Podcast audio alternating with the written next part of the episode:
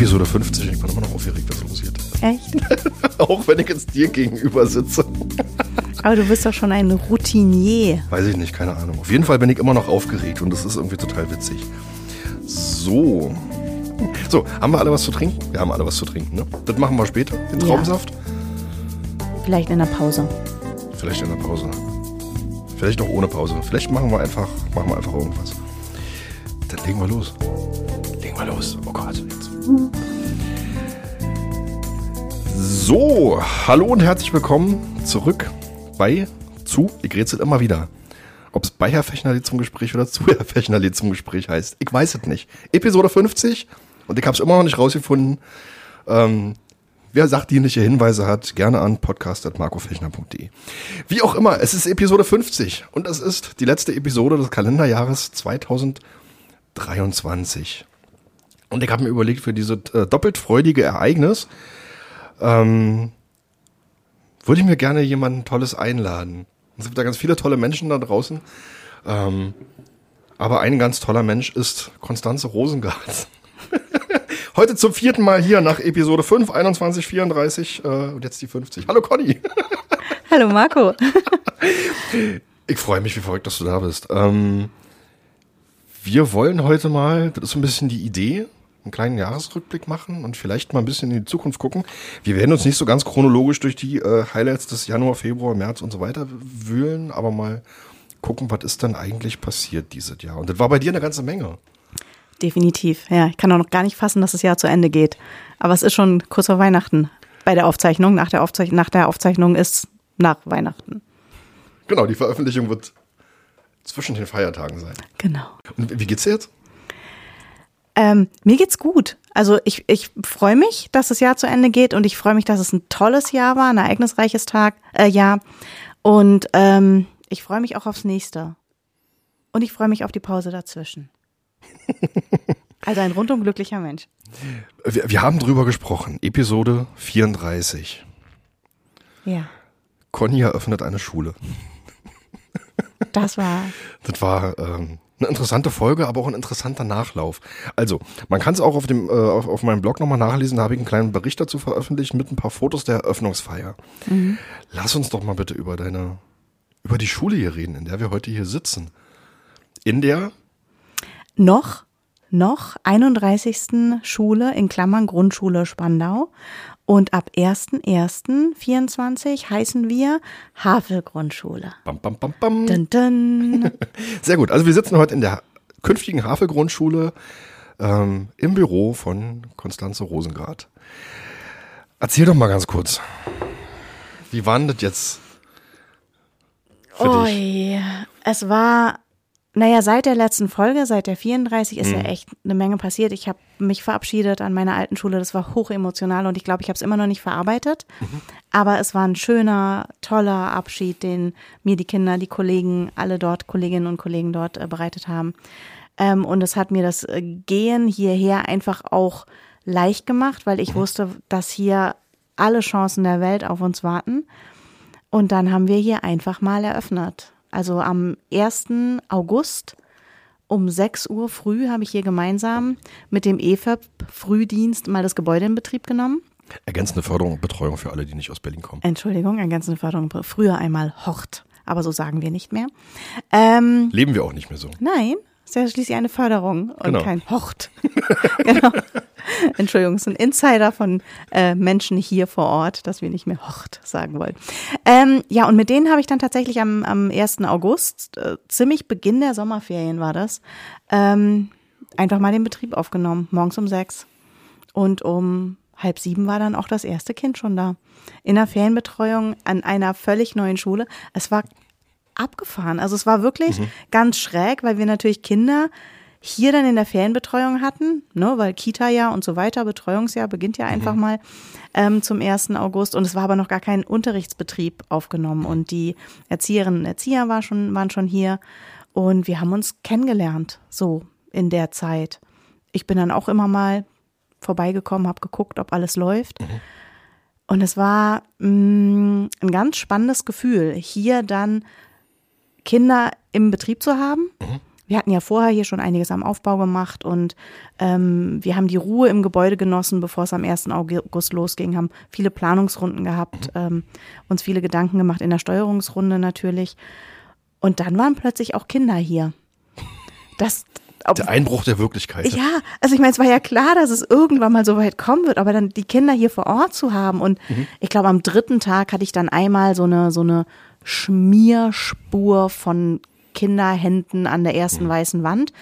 Hatte draußen jemand mit einem Backstein gespielt, äh, in der war auch ein bisschen feucht und so mhm. rote Backstein Super. Schmodder an Fingern muss natürlich ab, nicht mhm. im Waschbecken. Nein, es muss an die Wand. Oh, es hat so weh getan. Das war so das erste, wo ich gedacht habe, au, jetzt weiße Wand, au. Guck doch mal, das sieht nicht schön aus. Ähm, jetzt haben wir einige Gebrauchsspuren schon so im Gebäude, ja. weil 400 irgendwas Kinder machen sich durchaus bemerkbar. Und ähm, ja, seitdem leben und lernen wir hier und sind jeden Tag in einem neuen Abenteuer. Und jeder Tag ist einfach ein Überraschungsei und ein ein Blumenstrauß an Emotionen. Das ist sehr schön. Man fühlt sich sehr lebendig. Sehr schön. Warte mal ganz kurz. Muss mal kurz. Achso, nee, das weiß nicht, was ich haben wollte. Ich wollte eigentlich hier diese eine Spur ausschalten. Jetzt hatte ich gerade einen Tusch drin gehabt. auch Passt schön. Auch. Egal, weil die rauscht nämlich eine der Spuren rauscht. Die wollte ich eigentlich ausschalten, aber äh, na gut, dann nicht. Ähm, was hast denn du in diesem Jahr vielleicht äh, über die Schule gelernt, was du vorher noch nicht gewusst hast? Oh, das ist eine gute Frage. Ähm, das, also, okay, ich gehe jetzt gleich mal voll, ich gehe mal voll in die Offensive. Mhm. Also, ich habe erfahren, wie wichtig es ist, dass Pädagoginnen und Pädagogen Architekten beraten, wenn sie eine Schule planen und bauen. Mhm. Also wir haben jetzt schon festgestellt, es ist ein Traum von einem Gebäude und ich liebe unser Gebäude hier. Ähm, aber es passt nicht immer zu unserer Lebensrealität, die wir hier an der Berliner Grundschule haben. Ja. Ähm, das habe ich gelernt, dass es wirklich gut ist, wenn da Expertinnen mit Expertinnen sprechen, um so ein, äh, so, ein, so ein Gebäude auch zu planen. Und nicht jedes Gebäude eignet sich für jeden Nutzen, das mhm. wissen wir. Ne? Ähm, aber auch hier ist es mir schon aufgefallen. Pädagogisch ist mir ähm, klar geworden, wie wichtig ähm, es ist, sich zu kennen und mhm. nicht in der Anonymität zu leben. Das, da habe ich lange gebraucht, dahin zu kommen, weil wir sind ja wir sind ja gleich äh, im vollen Wahnsinn gestartet. Also nachdem wir dann auch den Unterrichtsbetrieb aufgenommen hatten Ende August und dann auch die Einschulung Anfang September äh, rum hatten, hatten wir hier wirklich 420, rund 420 Kinder vor Ort. Das ist ja nicht die Anzahl an Kindern, mit denen man eine Schule aufbaut. Üblicherweise ja. sind es die ersten Klassen, die mhm. eingeschult werden, weil die Einschulungsgebiete ja neu beschnitten sind, ähm, Einzugsgebiete. Und das ging ja bei uns einfach nicht, weil ja. zu viele Menschen einfach hier wohnen bei uns. Und es äh, war klar, dass wir viele Kinder aufnehmen müssen. Haben wir auch gemacht, machen wir auch mit Freude. Jetzt sind natürlich die meisten Kinder, die bei uns die Schule besuchen, 300 an der Zahl sind mhm. das, ähm, haben davor schon andere Schulen besucht, äh, haben Kenntnis von anderen Schulen, kennen andere Schulregeln und so weiter und so mhm. fort. Ähm, auch alle Lehrkräfte waren vorher mal woanders, teilweise auch die studentischen Lehrkräfte waren an der Uni. Ähm, und sich zu kennen und, und nicht in so einer Anonymität unterzugehen, ist absolut relevant dafür, dass eine Schule gut läuft weil natürlich haben wir hier immer mal auch ähm, Schwierigkeiten, dass Kinder sich nicht an die Regeln halten, wäre ja gelogen, mhm. wenn nicht. Ähm, und da nur ein Hey du hinterher zu rufen oder hör mal auf damit oder ja. ähm, tritt mal nicht gegen die Wand, ist anders, wenn du das in der Verbindung mit einem mit dem richtigen Namen des Kindes sagen mhm. kannst. Auf Anhieb 420 Namen zu lernen funktioniert einfach nicht. Und da merken wir, da müssen wir, wir müssen jetzt die, die Anonymität zwischen uns und den Kindern abbauen. Und mhm. mir war nicht klar, wie wichtig das ist dass man doch den, den Großteil der Schülerinnen und Schüler kennt, um auch ein gutes Regelwerk an der Schule etablieren zu können.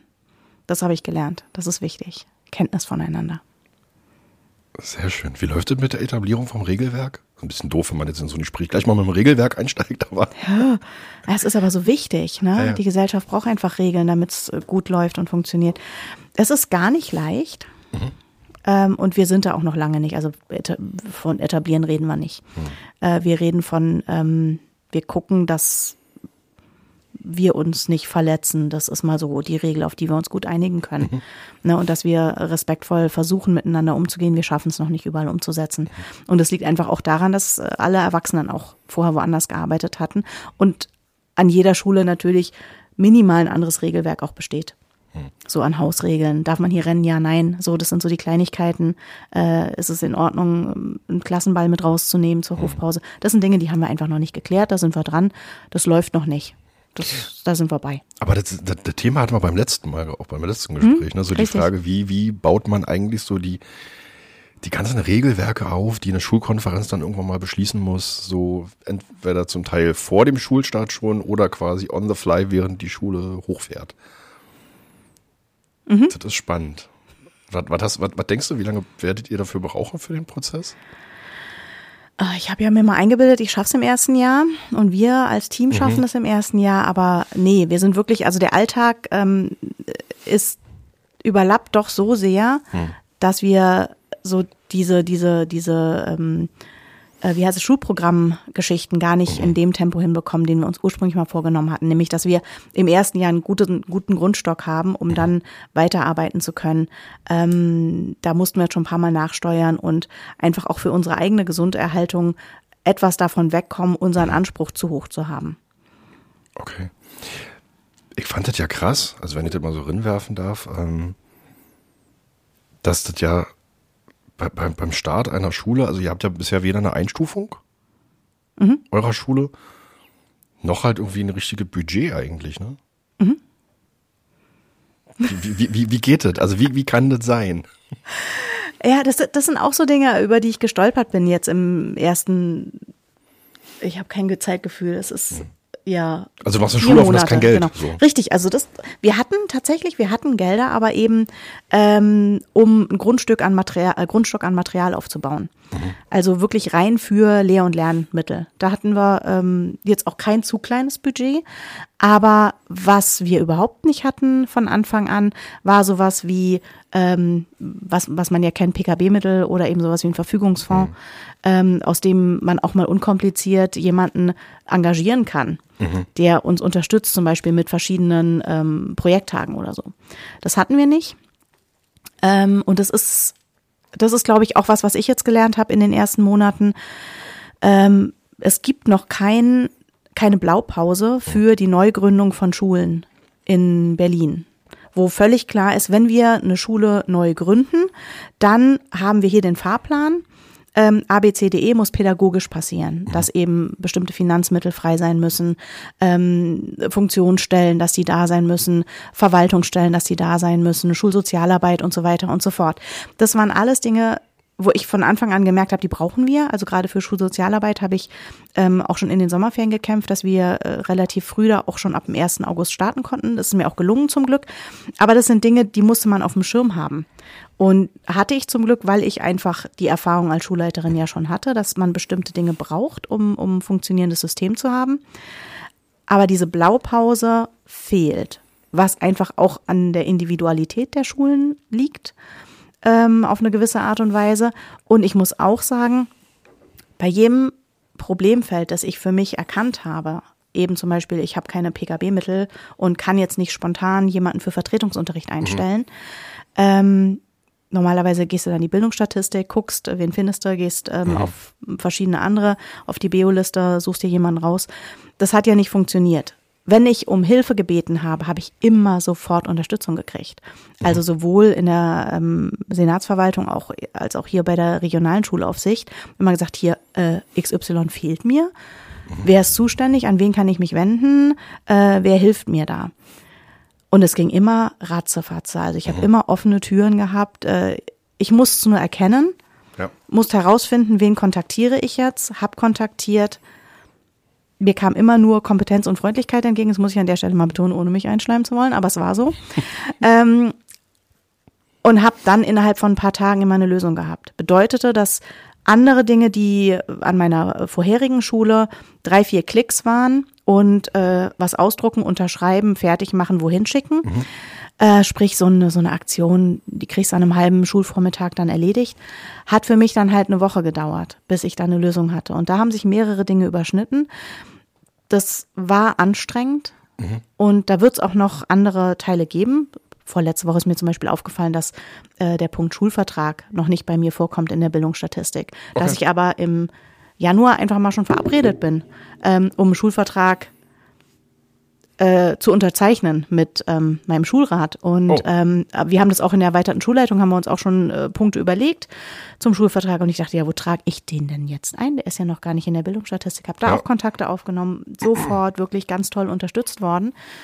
Und habe dann festgestellt, als wir das dann in der erweiterten Schulleitung erarbeitet haben, dass natürlich ein Schulvertrag ist ja auch äh, datenbasiert. Wir haben ja noch keine Daten. Ich kann jetzt ja nicht sagen, hier, wir haben so und so viele äh, Kinder, die jetzt in Vera 3 ähm, so und so schlecht abschneiden, also müssen wir an beispielsweise die Lesekompetenz rangehen. Haben wir ja noch nicht. Also auf welcher Grundlage baue ich dann jetzt einen Schulvertrag auf? Ja. Wenn eigentlich die Datenbasierung notwendig ist. Und das sind Teile, das ist jetzt wahnsinnig spannend, das alles herauszuarbeiten. Sowas macht mir auch Spaß. Also das mache ich ja gerne. Ich bin dann ja keine, die dann meckert und sagt, ist ja doof, ist noch gar nicht da, müsste mir doch zur Verfügung gestellt werden. Sondern Ich knüppel dann dran rum und schaue, wo finde ich denn jetzt eine Lösung, finde eine Lösung oder mir wird massiv geholfen, um eine Lösung zu finden.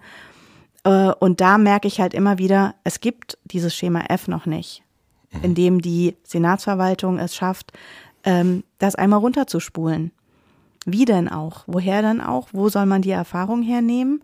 Und einfach auch die Bedürfnisse der Schulen kennen. Gerade wenn ich jetzt hier noch denke, ich müsste mal äh, gleich für alle sechs Jahrgänge alles aufmachen und eigentlich die Planung ist, nur eine erste Klasse hier reinzulassen. Hat es ja verklausuliert. Nee, also, also, ich- also ich persönlich konnte dir, glaube ich, folgen. Ich überlege überleg nur gerade tatsächlich, ist das so, so unvorhersehbar, was da alles äh, sozusagen mit so einer Schulgründung auf eine Schulleitung zukommt? Also, äh, ein bisschen ketzerisch würde ich sagen, wir haben in Berlin 800 Schulen, die irgendwann mal gegründet worden sind. Ja, viele davon liegen weit in der Vergangenheit, die bestehen schon sehr lange. Ähm, aber ein paar Schulgründungen gab es ja irgendwie trotz allem. Und auch wenn die Schulen unterschiedliche Schwerpunkte haben oder unterschiedliche Ausprägungen, sage ich jetzt mal. Nicht, ich denke mal, so bestimmte Dinge hätte man noch irgendwie regeln können. Ja, mit Also, Sicherheit man wären ein so- paar Dinge wie, was, machbar was machen wir jetzt mit gewesen. den PKW-Mitteln zum Beginn einer Schuleröffnung? Hm. Ähm, zum Beispiel. Aber gut. Ja, klar. Es ist natürlich aber trotzdem anders gedacht, wenn du überlegst, du hast äh, drei erste Klassen und ähm, sechs, sieben Pädagoginnen und Pädagogen, die an der Schule arbeiten.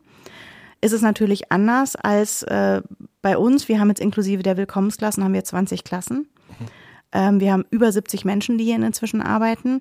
Dass da ein PKB-Bedarf ein anderer ist als bei der regelhaft ge- durchgedachten Schulgründung, ist einfach selbstverständlich. Ergibt sich durch die Sache. Ich brauche einen viel höheren Vertretungsbedarf, wenn ich mehr Menschen habe, die ausfallen können. Und deswegen sehe ich das ein Ticken weniger kritisch als du. Okay. Aber ich verstehe, was du meinst. Also es müsste so ein klassisches Beispiel, Beispiel Notfallordner. Ne? Jede Schule hat so einen Notfallordner, wo vorne auch das äh, Krisenteam benannt wird und ähm, äh, die, die verschiedenen Szenarien einmal durchstehen. Da hätte ich auch gedacht, dass es vielleicht so ein Paket gibt. Also den konnte ich jetzt ja an meiner alten Schule nicht mopsen. Das mache ich auch nicht. Ne? ähm, Hätte sich deine Nachfolgerin sicherlich gefreut. Nein, ich bin ein anständiger Mensch. Aber ähm, dann habe ich gedacht, okay, bisher war ich an Schulen und in jedem Schulleitungsbüro steht dieser Notfallordner. Jetzt weiß ich, der wird überarbeitet, es gibt noch mal ein neues Exemplar. Nichtsdestotrotz haben wir natürlich schon Situationen gehabt von August bis jetzt, ähm, wo ich gerne in den Schrank gegriffen hätte. Jetzt habe ich dann kompliziert, gibt ja äh, im Schulportal, findest du ja im Endeffekt auch alles. Aber es ist was anderes, als ähm, einen Ordner aus dem Schrank zu nehmen, schnell handeln zu können, als im Schulportal in den Insider-Infos rumzusuchen, wo findest du denn jetzt was. Ja. Ne? Ähm, und das merke ich immer wieder, dass meine Schränke so sehr leer sind und ich äh, die, die, die ganzen VVs und AVs und wie sie alle heißen, natürlich nicht habe. Ne, ich kenne jemanden, der mir vor kurzem ein Schulgesetz äh, geschenkt hat. Echt? Ja, ja, ja, ja, ja, ich erinnere Cool. mich. Weil ich einfach keine gedruckte Variante hier hatte. War- war und es tut ein guter. gut. War ein ganz guter, ja klar. Gut. Und das meine ich. Ne? Also es ist einfach, so, so ein Begrüßungspaket hätte ich mir gewünscht. Das wäre mal eine coole Initiative. Einfach zu sagen, wir haben so einen kleinen ähm, Survival-Koffer, wo die, die wichtigsten Dinge, die so eine Schule braucht, einfach mal drin sind. Zum Beispiel die Notfallpläne. Okay. Mm, kurzer Schlenker. Da gibt es auch mal eine Nachfrage zu, weil die Antwort glaube ich schon zu kennen. Bist du der Typ Schulleitung, der morgens aufschließt oder der Typ Schulleitung, der abends abschließt? Ja. okay, das dachte ich mir fast. Ich muss tatsächlich nicht schließen, aber ähm, ich komme im Frühdienst und gehe im Spätdienst. Ja, das ist aktuell mein Alltag. Ich stehe nicht drauf, ich brauche das auch nicht ewig, aber im Moment ergibt sich das meist so. Aber wenn irgendwann der Punkt kommt, wo du merkst, ich muss jetzt hier nicht mehr 32 Stunden am Tag da sein, Ich glaube, dann bin ich weder noch, dann komme ich dazwischen. Also, weil Okay. wir reden ja wirklich jetzt von 6 bis 18 Uhr. Ja. Ähm, ansonsten, ich, wenn es gut läuft, bin ich, glaube ich, gerne um 7.30 Uhr so rum, spätestens hier, weil ich einfach an der Tür stehe und die Kinder begrüße, wenn die ab 7.30 Uhr kommen. Das genieße ich. Und ich hätte auch nichts dagegen, dann so 15, 16 Uhr gehen zu können. Also ich muss nicht immer im, im Spätdienst noch bleiben. Also bin ich so der dazwischen Kernzeit-Typ. okay. Aber wenn du mich festnagelst auf eine Variante von beiden, bin ich der Aufschließtyp. Der Aufschließtyp. Mhm. Einfach um da zu sein. Ja, fühlt sich besser an. Okay. Wie hast denn du dich mit deinem Kollegium eingefunden hier? Weil ihr seid ja auch relativ, relativ bunt zusammengewürfelt. Also du hast äh, einen Teil deines Kollegiums aus der Karl Schurz mitgenommen oder ist es mit dir umgezogen? Ja, mitgenommen ist der falsche Ausdruck. Sagen wir, Ja, sagen die, wir die, mal die so. sind die gerne mit- mitgekommen. Mit, sie sind mitgekommen. Ein Teil ist von außen jetzt irgendwie neu dazugekommen. Wie ist denn das, so ein Kollegium völlig neu zusammenzuwürfeln? Mit einem komplett neuen Schulkonzept irgendwie auch. Ich finde ja, dass äh, der Begriff Kollegium ist eigentlich schon ein irreführender ein bisschen, weil im, im ich habe, ich, ich nenne mein Kollegium im Moment auch wirklich Team, weil ich auch möchte, dass sie ein Team werden und ähm, spreche sie einfach mit Team an und nicht mit Kollegium. Ein Kollegium impliziert für mich so ein, so ein gewisses Bild, das man hat. Das sind ähm, alteingesessene Lehrkräfte, äh, die ihren Job schon lange machen, die sich auskennen. Oh, also, also einmal schon, ne? Ja, genau. Der Ärmelschoner-Typ. Nein, nicht nur, wir wollen ja nicht in Klischees reden, aber du weißt, was ich meine. Also es sind halt schon, ähm, ein Kollegium bedeutet einfach schon, dass da so, so, so ein, ein Basiswissen an Lehrkräfte da ist. Und gespickt inzwischen äh, mit ein paar quer Seiteneinsteigenden und studentischen Lehrkräften. Ähm, ne, wir äh, stellen ja gerne einfach auch äh, die Welt auf den Kopf. Das heißt, ähm, mein, mein Team besteht aus, also ich habe eine ganz schlechte Fachkräftequote hier inzwischen. Ich glaube, ich habe drei oder vier ausgebildete Lehrkräfte im gesamten Team. Ähm, ich habe äh, Quer- und Seiteneinsteigende. Habe äh, auch drei Menschen, die jetzt hier im Vorbereitungsdienst äh, ganz mutig sind in der, in der Schulneugründung. Und ähm, die meisten Personen, deswegen ist die Personenzahl mit über 70 so hoch, sind äh, studentische Lehrkräfte, äh, die sich sehr angesprochen fühlen von dem ähm, Konzept, das wir hier haben, die Lust haben, das eben auch in ihr Uni-Dasein mit einzubringen und auch überlegen, ob sie ihre Bachelor- oder Masterarbeit einfach auch über zum Beispiel das jahrgangsübergreifende Lernen oder eben diesen Schulaufbau auch schreiben, weil es spannend ist. Und das ist der Hauptstock. Deswegen also hier diese, diese ähm, Elbow-Patches-Typen haben wir halt nicht so. ja, junges ähm, Team aus ganz tollen Leuten mit einer geringen Fachkräftequote. Hat aber tatsächlich, wenn ich das kurz zur Einordnung hinzufügen darf, relativ typisch für bestimmte Stadtrandlagen ist. Ist es? Definitiv, klar. Also das, äh, ich kenne es ja auch nicht anders. Es ist mir trotzdem leichter gefallen, an meiner alten Schule das Team Kollegium zu nennen, weil da halt doch diese alten Hasen drin waren. Die hatten jetzt auch keine Elbow-Patches, ja. Nicht, dass hier jetzt ähm, Bilder geschürt werden, die nicht stimmen. Aber die einfach schon 100 Jahre da waren.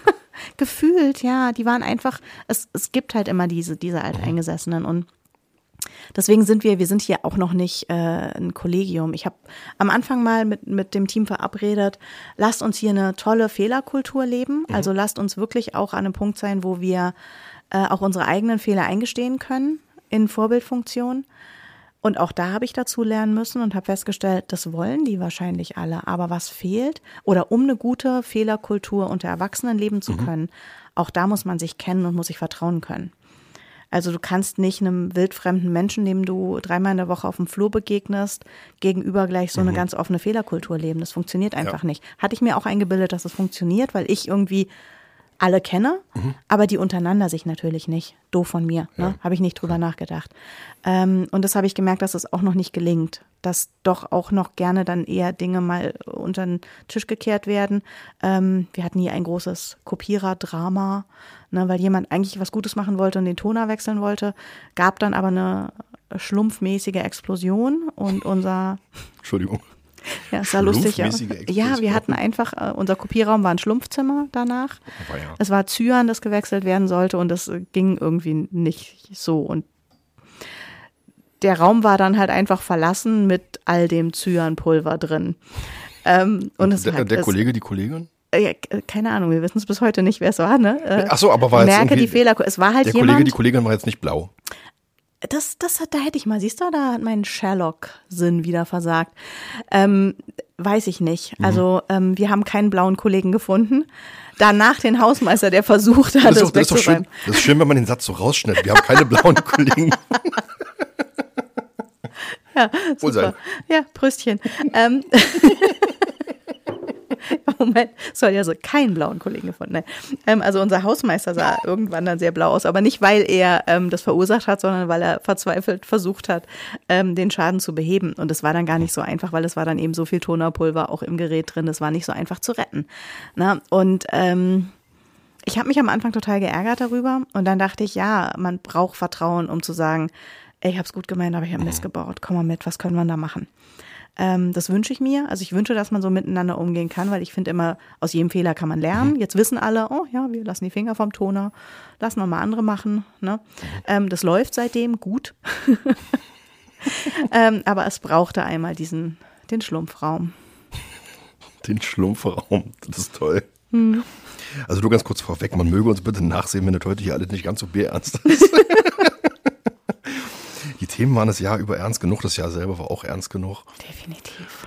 Und äh, wir sind auch mittlerweile ganz gut befreundet miteinander, glaube ich, sagen zu dürfen. Und insofern, ähm, von dem, von dem äh, Traubensaft haben wir aber noch nichts getrunken. Schwöre, Möhre, wirklich. Ich schwöre, Möhre. Unglaublich. Ja, Zyan, also kein, kein Kollege oder keine Kollegin, der die Zyan äh, farbig äh, durchs Haus gelaufen ist Nein. Und gesagt hat, mir ist die Drohne, die, die, die Patrone geschlumpft. Auch das wäre schön gewesen. das schaffen wir dann, wenn wir soweit sind. Äh, womit muss man rechnen, wenn man dich als Chefin hat? Ähm. Och, das ist aber eine ganz schräge Frage. Ich muss mal kurz vers- äh, Perspektivwechsel, ja. Ähm. Äh, das ist gar nicht einfach zu beantworten. Okay, ich habe ich hab mir einen sehr flach hierarchischen Umgang miteinander.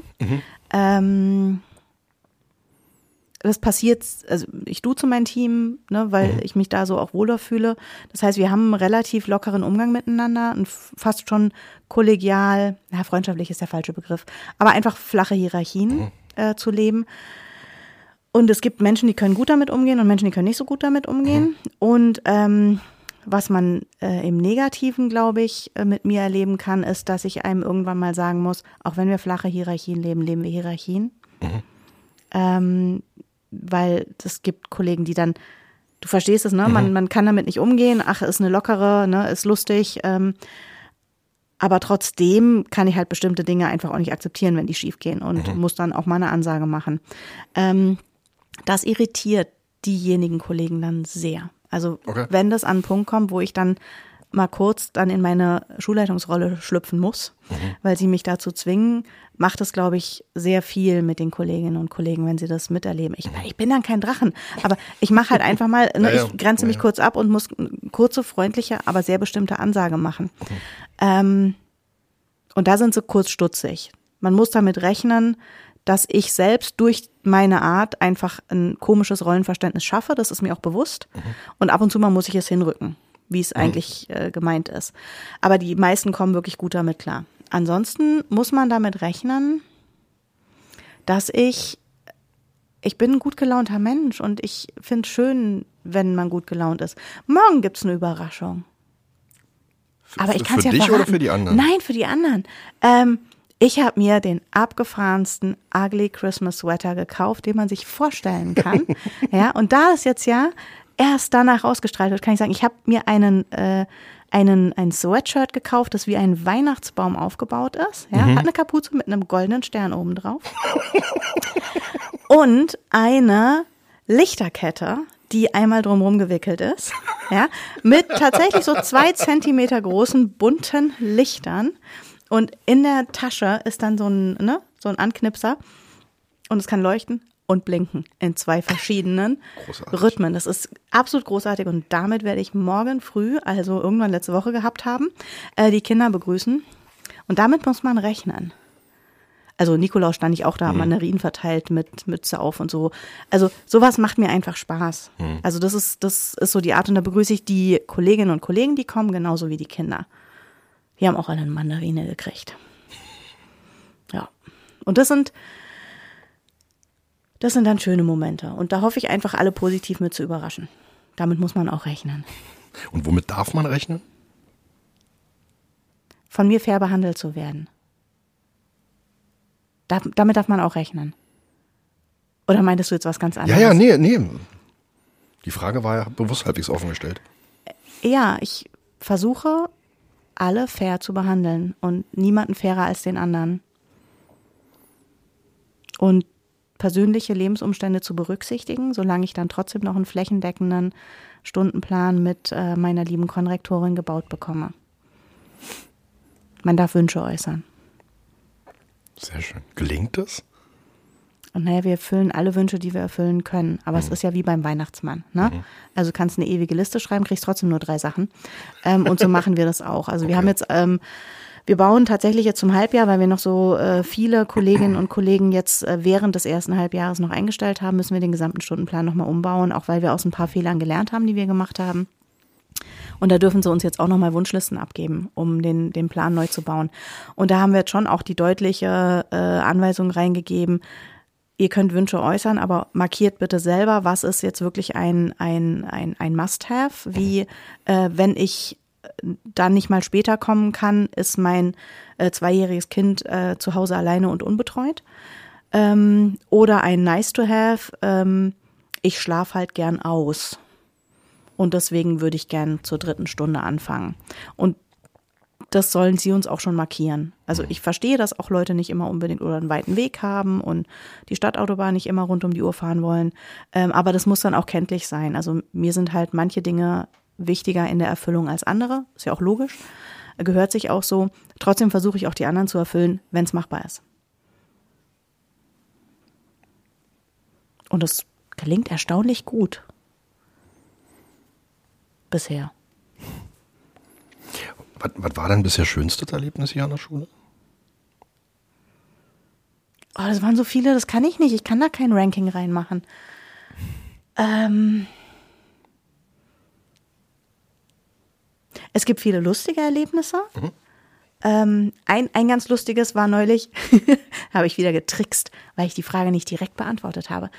Ähm, neulich, als ich morgens an der Tür stand, kam einer von den, von den Größeren. Wir sind ja in dieser Kennenlernphase und einer von den Älteren, der auch durchaus äh, ein, ein, ein sehr flexibles Regelverständnis hat, äh, stand vor mir und meinte, wem gehört denn eigentlich die Schule, dir oder Frau Rosengart? Und ich, äh, na, ich bin Frau Rosengart. Ne. Ne? Und das fand ich lustig, weil er hat trotzdem nicht rausgefunden, wem die Schule gehört. ähm, aber er musste erstmal auf die Kette kriegen, dass ich diese ominöse Frau Rosengart bin. Mhm. Ne? Ähm, das war lustig. Der Geist, über den immer alle sprechen, den aber nie einer sieht. Genau, das sage ich Frau Rosengart. Ne? Also ich bin ja auch, ich habe auch, alle Kollegen haben die Freigabe von mir auch, ne, ich bin, ich bin auch der Bad Cop. Ne? Wenn ihr das braucht, wenn ihr anders nicht durchkommt, ich bin der Bad Cop. Ist okay. Ähm, und ähm, wir haben ja, was ja wirklich, also was ich so genieße und was wir auch täglich nutzen, wir haben eine, eine Durchsageanlage hier, so eine Sprechanlage. Ne? Mhm. Das heißt, ähm, die Kinder dachten auch in den ersten Wochen, ich wohne in den Deckenplatten. Ne? immer mal irgendwelche Aussagen gemacht und natürlich ähm, sehr humorvolle Kolleginnen und Kollegen auch gesagt haben, dass die, ähm, dass da nicht nur ein Lautsprecher ist, sondern auch eine Kamera. Und dann mhm. haben sich alle unglaublich beobachtet. Das mussten oh, wir dann auch ein bisschen entkräften, weil es war natürlich auch nicht nur angenehm, äh, so für die Kinder zu denken, dass ich ihnen einfach zugucke, so von oben aus der Decke raus. Das war mhm. ganz spooky. Ähm, aber nichtsdestotrotz äh, genießen wir diese Durchsagemöglichkeit wirklich sehr jetzt auch gerade in der Kennenlernphase, auch wenn so Regenpause oder sowas ist, das mal ansagen zu können, ist einfach durchaus äh, sinnvoll. Und auch da haben wir total lustige Erlebnisse mit dieser Durchsageanlage. Mhm. Muss mich auch sehr beherrschen, da nicht irgendwelche die drei auf die 15 bitte Durchsagen zu machen. Also es ist wirklich, manchmal äh, nach müde kommt doof, das weißt du. Ne? Ja, aus, aus bester Erfahrung. Genau. Ich, ich hatte gerade irgendwie so, als du das erzählt hast mit den Durchsagen, ähm, und Frau Rosengart wohnt in den Deckenplatten, hatte ich gerade so dieses Bild vor mir, diese, diese 80er oder 90er Jahre Serie, Drei Engel für Charlie. Mhm.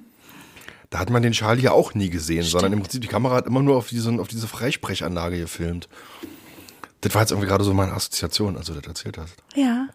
Oh verdammt, die Mystik hätte ich mir Also niemand, sollen. niemand weiß, wie Charlie aussieht, sondern ja. Charlie wohnt quasi in diesem kleinen Sender und dann unterhält er sich dann da immer. Ja, siehst du, das dachten die Kinder über Frau Rosengart auch die ersten Wochen. Und dann stehe ich an der Tür und sage Guten Morgen. Das hat natürlich alles kaputt gemacht.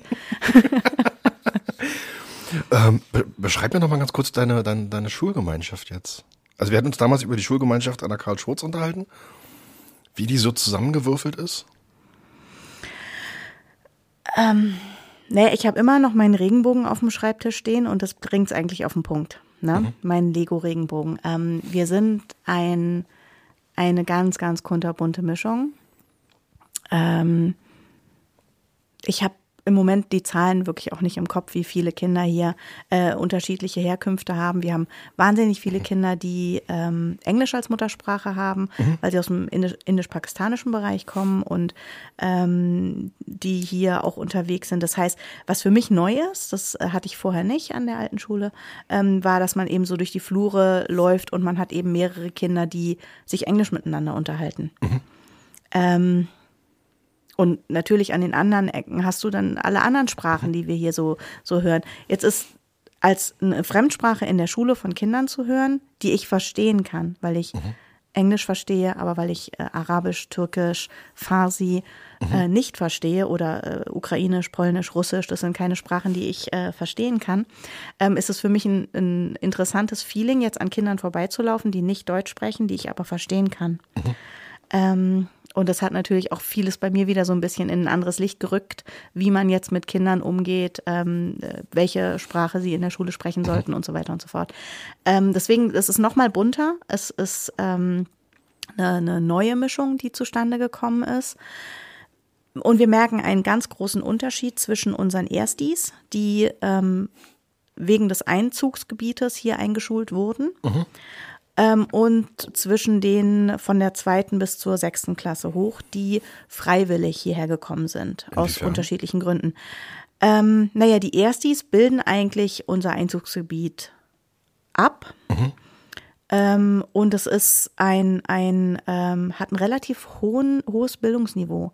Mhm. Auch von der Forderungsseite der Eltern, was mhm. für mich ein bisschen neu ist. Mhm. Ähm, wir sind lange nicht jetzt auf, auf äh, dem Niveau von Bezirken, wo man das vermuten würde. Da mhm. sind wir trotzdem noch weg, aber es ist doch ein sehr hoher ähm, Bildungsanspruch, der da auch eingefordert wird. Mhm. Ähm, aber trotzdem eine sehr hohe Diversität. Und in der zweiten bis sechsten Klasse, klar sind es einige Geschwisterkinder von den Erstis, mhm. die dann eben gleich mitgewechselt haben, weil es sinnvoll war, logisch. Ähm, aber es sind eben auch Kinder, die, na, wenige Zuzüge sind es noch aus anderen Bezirken, die einfach hier jetzt äh, heimisch geworden sind. Und dann sind es halt Kinder von Nachbarschulen, die aus Gründen die Schule gewechselt haben. Okay. Und die Gründe sind halt, äh, Kind hat verbrannte Erde hinterlassen oder Kind hat nur auf verbrannter Erde gelebt. Hm. Was bedeutet, dass wir eine interessante Mischung haben in den ähm, höheren Jahrgängen, mhm. weil das keine ganz natürliche Mischung ist. Also wir haben kein ähm, durchschnittliches Mittelfeld, auch was äh, Verhaltenskreativität angeht ähm, sondern wir haben ein sehr kleines Mittelfeld und dann eben Ausschläge nach rechts und links mhm. ähm, in ehemal, das klingt jetzt auch so doof, aber Kinder, die halt sehr gehänselt wurden an ihren alten Schulen, die da schlechte Erfahrungen gemacht haben. Und eben auch Kinder, die ähm, die Schule gewechselt haben, weil sie gewusst haben, mit der nächsten Klassenkonferenz äh, wird es bei mir eventuell dann doch mal äh, eine Ordnungsmaßnahme und keine Erziehungsmaßnahme mehr. Wie geht denn ihr damit um? Also mit dieser, mit dieser krassen Diversität? Mm, Mit Hilfe unserer Schulsozialarbeit und ganz viel Engagement. Also Kinder wollen äh, gesehen werden, die wollen gehört werden. Ja. Ähm, und gerade die Kinder, kein Kind ist aus sich heraus böse oder gemein, ne, sondern es gibt ja immer Gründe, warum verhält sich jemand so, wie er sich verhält. Ja. Und ähm, da ähm, versuchen wir natürlich mit Verständnis und Hingucken, aber auch mit Gesprächen ne, irgendwie ähm, ähm, ranzukommen. Es ist nicht einfach, gerade, ich habe ja eingangs gesagt, wir kennen uns noch nicht so gut. Und ähm, diese Menge an Kindern kennen und einschätzen zu lernen, äh, ihre Hintergründe kennenzulernen, die Gründe von den Eltern zu erfahren, warum war jetzt ein Schulwechsel doch wichtig. Ähm, teilweise haben wir keine Schweigepflichtsentbindung, sodass wir mit den vorherigen Schulen auch nicht in den Austausch gehen können. Das kostet ja wahnsinnig viel Zeit. Also wenn du so eine, eine, eine Stammklasse hast und es kommen zwei, drei neu hinzugezogene Kinder dazu, da hast du die Möglichkeit, an den anderen Schulen mal anzurufen und zu sagen, ne, wie war's denn? Oder du kriegst ein Vorschlagszeugnis mitgeschickt, was auch immer. Ähm, wir haben ja alle Kinder neu kennengelernt und da hat, ist jetzt auch ein bisschen Zeit in Verzug gegangen bis wir dann an einem Punkt waren, ähm, um festzustellen, wo jetzt eigentlich die Hürden sind oder ähm, dass bei dem Kind schon völlig klar war, dass es ähm, bestimmte Schwierigkeiten hat, aber auch die Eltern zum Beispiel die Hoffnung hatten, durch einen Schulwechsel löst sich das erstmal in Wohlgefallen auf. Und dann haben sich aber doch die gleichen äh, Verhaltensmuster hier wieder gezeigt. Und wir konnten nicht davon profitieren, dass es an der Schule davor dafür auch schon ähm, ähm, Behandlungsmechanismen gab oder, oder ähm, Möglichkeiten gab, die das Kind selbst abrufen konnte. Die hätten wir manchmal gerne vorher gewusst. Hätte uns geholfen, hätte auch den Kindern geholfen. Aber manchmal ist die Hoffnung, ein Neustart hilft mit allem, natürlich auch sehr groß und da habe ich Verständnis für. Aber wir reden viel mit den Kindern. Aber ich habe auch schon um die Herbstferien rum dann doch mal die Präventionsstelle der Polizei angerufen und die kommen jetzt, machen ein paar Projekttage bei uns, arbeiten im Bereich Mobbing, Cybermobbing mit den Kindern. Ähm, und da marschieren wir einmal durch die großen Klassen durch. Und das sind schon Dinge, die wir anfassen. Und da ist mir zum Beispiel auch aufgefallen, dass ich jetzt noch keine Honorarmittel zur Verfügung habe, um Ja. eben ähm, jetzt tolle Vereine einzuladen, die dann auch so ein, so ein ähm, wie wollen wir miteinander umgehen, Training mit den Kindern machen, aus einer anderen Perspektive, als es Lehrkräfte machen könnten. Okay. Wie ist denn das für dich als Schulleiterin? Also wir sprachen jetzt so ein bisschen über die, über, die Ebene, wie geht man, wie kommt man an die einzelnen Kinder ran, wie spricht man die an, wie fängt man sie gegebenenfalls ein, wie fängt man sie auf. Ähm, wie ist denn das für dich als Schulleiterin sozusagen in dieser Gesamtgemengelage? Weil am Ende muss man daraus ja trotzdem irgendwie eine Schulgemeinschaft machen.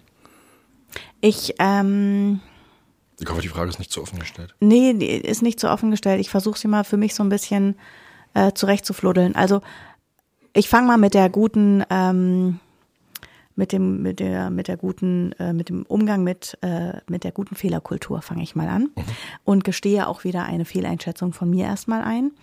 Ähm, da ich ja selbst auch schon an gut funktionierenden Schulen gearbeitet habe als Lehrkraft und eben auch als, als Schulleiterin, habe ich auch wieder unterschätzt in dem Fall. Ähm, oder nein, ich, ich, ich habe, ich stelle zu hohe Anforderungen an das Team. Auch an das Team der Kinder, weil ich, für mich Dinge ganz logisch sind äh, und ganz selbstverständlich sind und ich manchmal nicht verstehe, warum sie für andere nicht ganz selbstverständlich sind. Also hohe Erwartungshaltung an alle. Und manchmal frage ich mich, boah, einmal mit Profis. Und dann denke ich, nee, hast ja keine Profis hier. Sind ja Schülerinnen und Schüler, sind teilweise studentische Lehrkräfte, sind Seiten- und Quereinsteigende. Nee. Also versuchen wir natürlich ganz kleine Brötchen zu backen. Ähm, ohne unser sehr, ähm, bleib, ich bleib mal kurz beim Team, ohne dieses sehr äh, bunte und junge Team könnten wir den Alltag hier nicht meistern. Und das schaffen wir nur, weil die da sind. Es ist nicht eine, im Moment eine, noch ein bisschen chaotischer Schulstart, weil es nur studentische Lehrkräfte, Seiten- und Quereinsteigende sind und wenig Fachkräfte, sondern es ist ein gelungener Schulstart, weil die da sind. weil ohne die würde hier gar nichts laufen. Ähm, und ich habe festgestellt, zum Beispiel, wenn ich die Klassenbücher abgegeben bekomme oder ähm, wenn ich mir so andere Dinge anschaue, die Schülerbögen, wie jetzt da Dinge abgeheftet werden, habe ich festgestellt, ja, wenn an einer Schule weniger Fachkräfte als Quer- und mhm. Seiteneinsteigende da sind, ähm, wer soll denn dann den anderen erklären, wie man einen Schülerbogen richtig führt, wenn ich es nicht mache?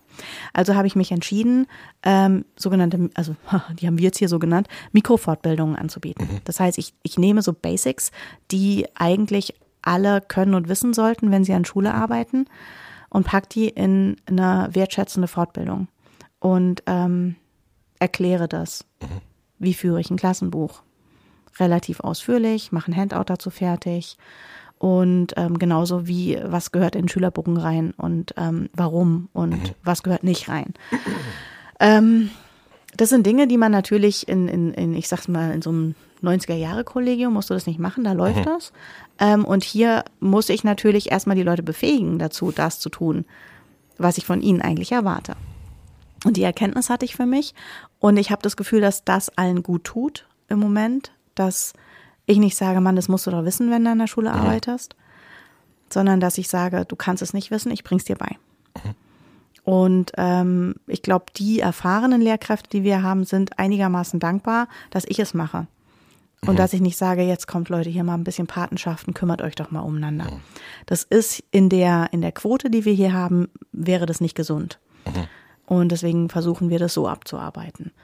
Da ist auch noch ganz viel zu tun und ich habe jetzt auch schon die Mikrofortbildung für das gesamte Schuljahr festgelegt. Also bis äh, Juni. Richtig. Juli. Und die sind auch schon alle jetzt, die stehen schon fest, die Themen. Die sind schon datiert. Mhm. Und ich habe dir eine Priorität geben müssen, um zu sehen, was brauchen wir denn hier jetzt und was reicht denn, wenn ich es im April noch erkläre. Mhm. Ähm, das ist jetzt auch spannend, Zeugnisse von Leuten schreiben zu lassen, die noch nie Zeugnisse geschrieben haben. Und halt nicht, ein, zwei Kolleginnen zu haben, die noch keine Zeugnisse geschrieben haben und 20 haben sie schon geschrieben, mhm. sondern die Quote ist genau andersrum. Ähm, und da sind alle offen und, und haben da Interesse dran und sind dankbar drum. Und das hilft schon mal, diese Schulgemeinschaft aus Teamperspektive weiter voranzubringen. Ähm, und bei den Schülerinnen und Schülern hilft natürlich einmal äh, das Begrüßen wirklich morgens. Also, dass ich da eine halbe Stunde stehe und eigentlich jedes Kind persönlich begrüße und mir jeden Tag schaffe, drei, vier Namen mehr zu merken im Vorbeigehen. Ähm, das hilft. Und jetzt nach Weihnachten werde ich auch in allen Klassen hospitieren. Also ich gehe jetzt mal gezielt in Klassen, setze mhm. mich rein für Gespräche, lade mich mal selbst in den Klassenrat ein und, und schaue zu, wie das äh, funktioniert. Und das werde ich jetzt aber im Januar dann nochmal ganz gezielt machen, wenn mhm. jetzt so der, ich sag mal, der, der, der ähm, Klassenarbeitsschreibedruck so ein bisschen raus ist. Mhm. Ähm, dann mache ich das auch nochmal, gehe durch alle Klassen durch und lerne die nach und nach nochmal besser kennen.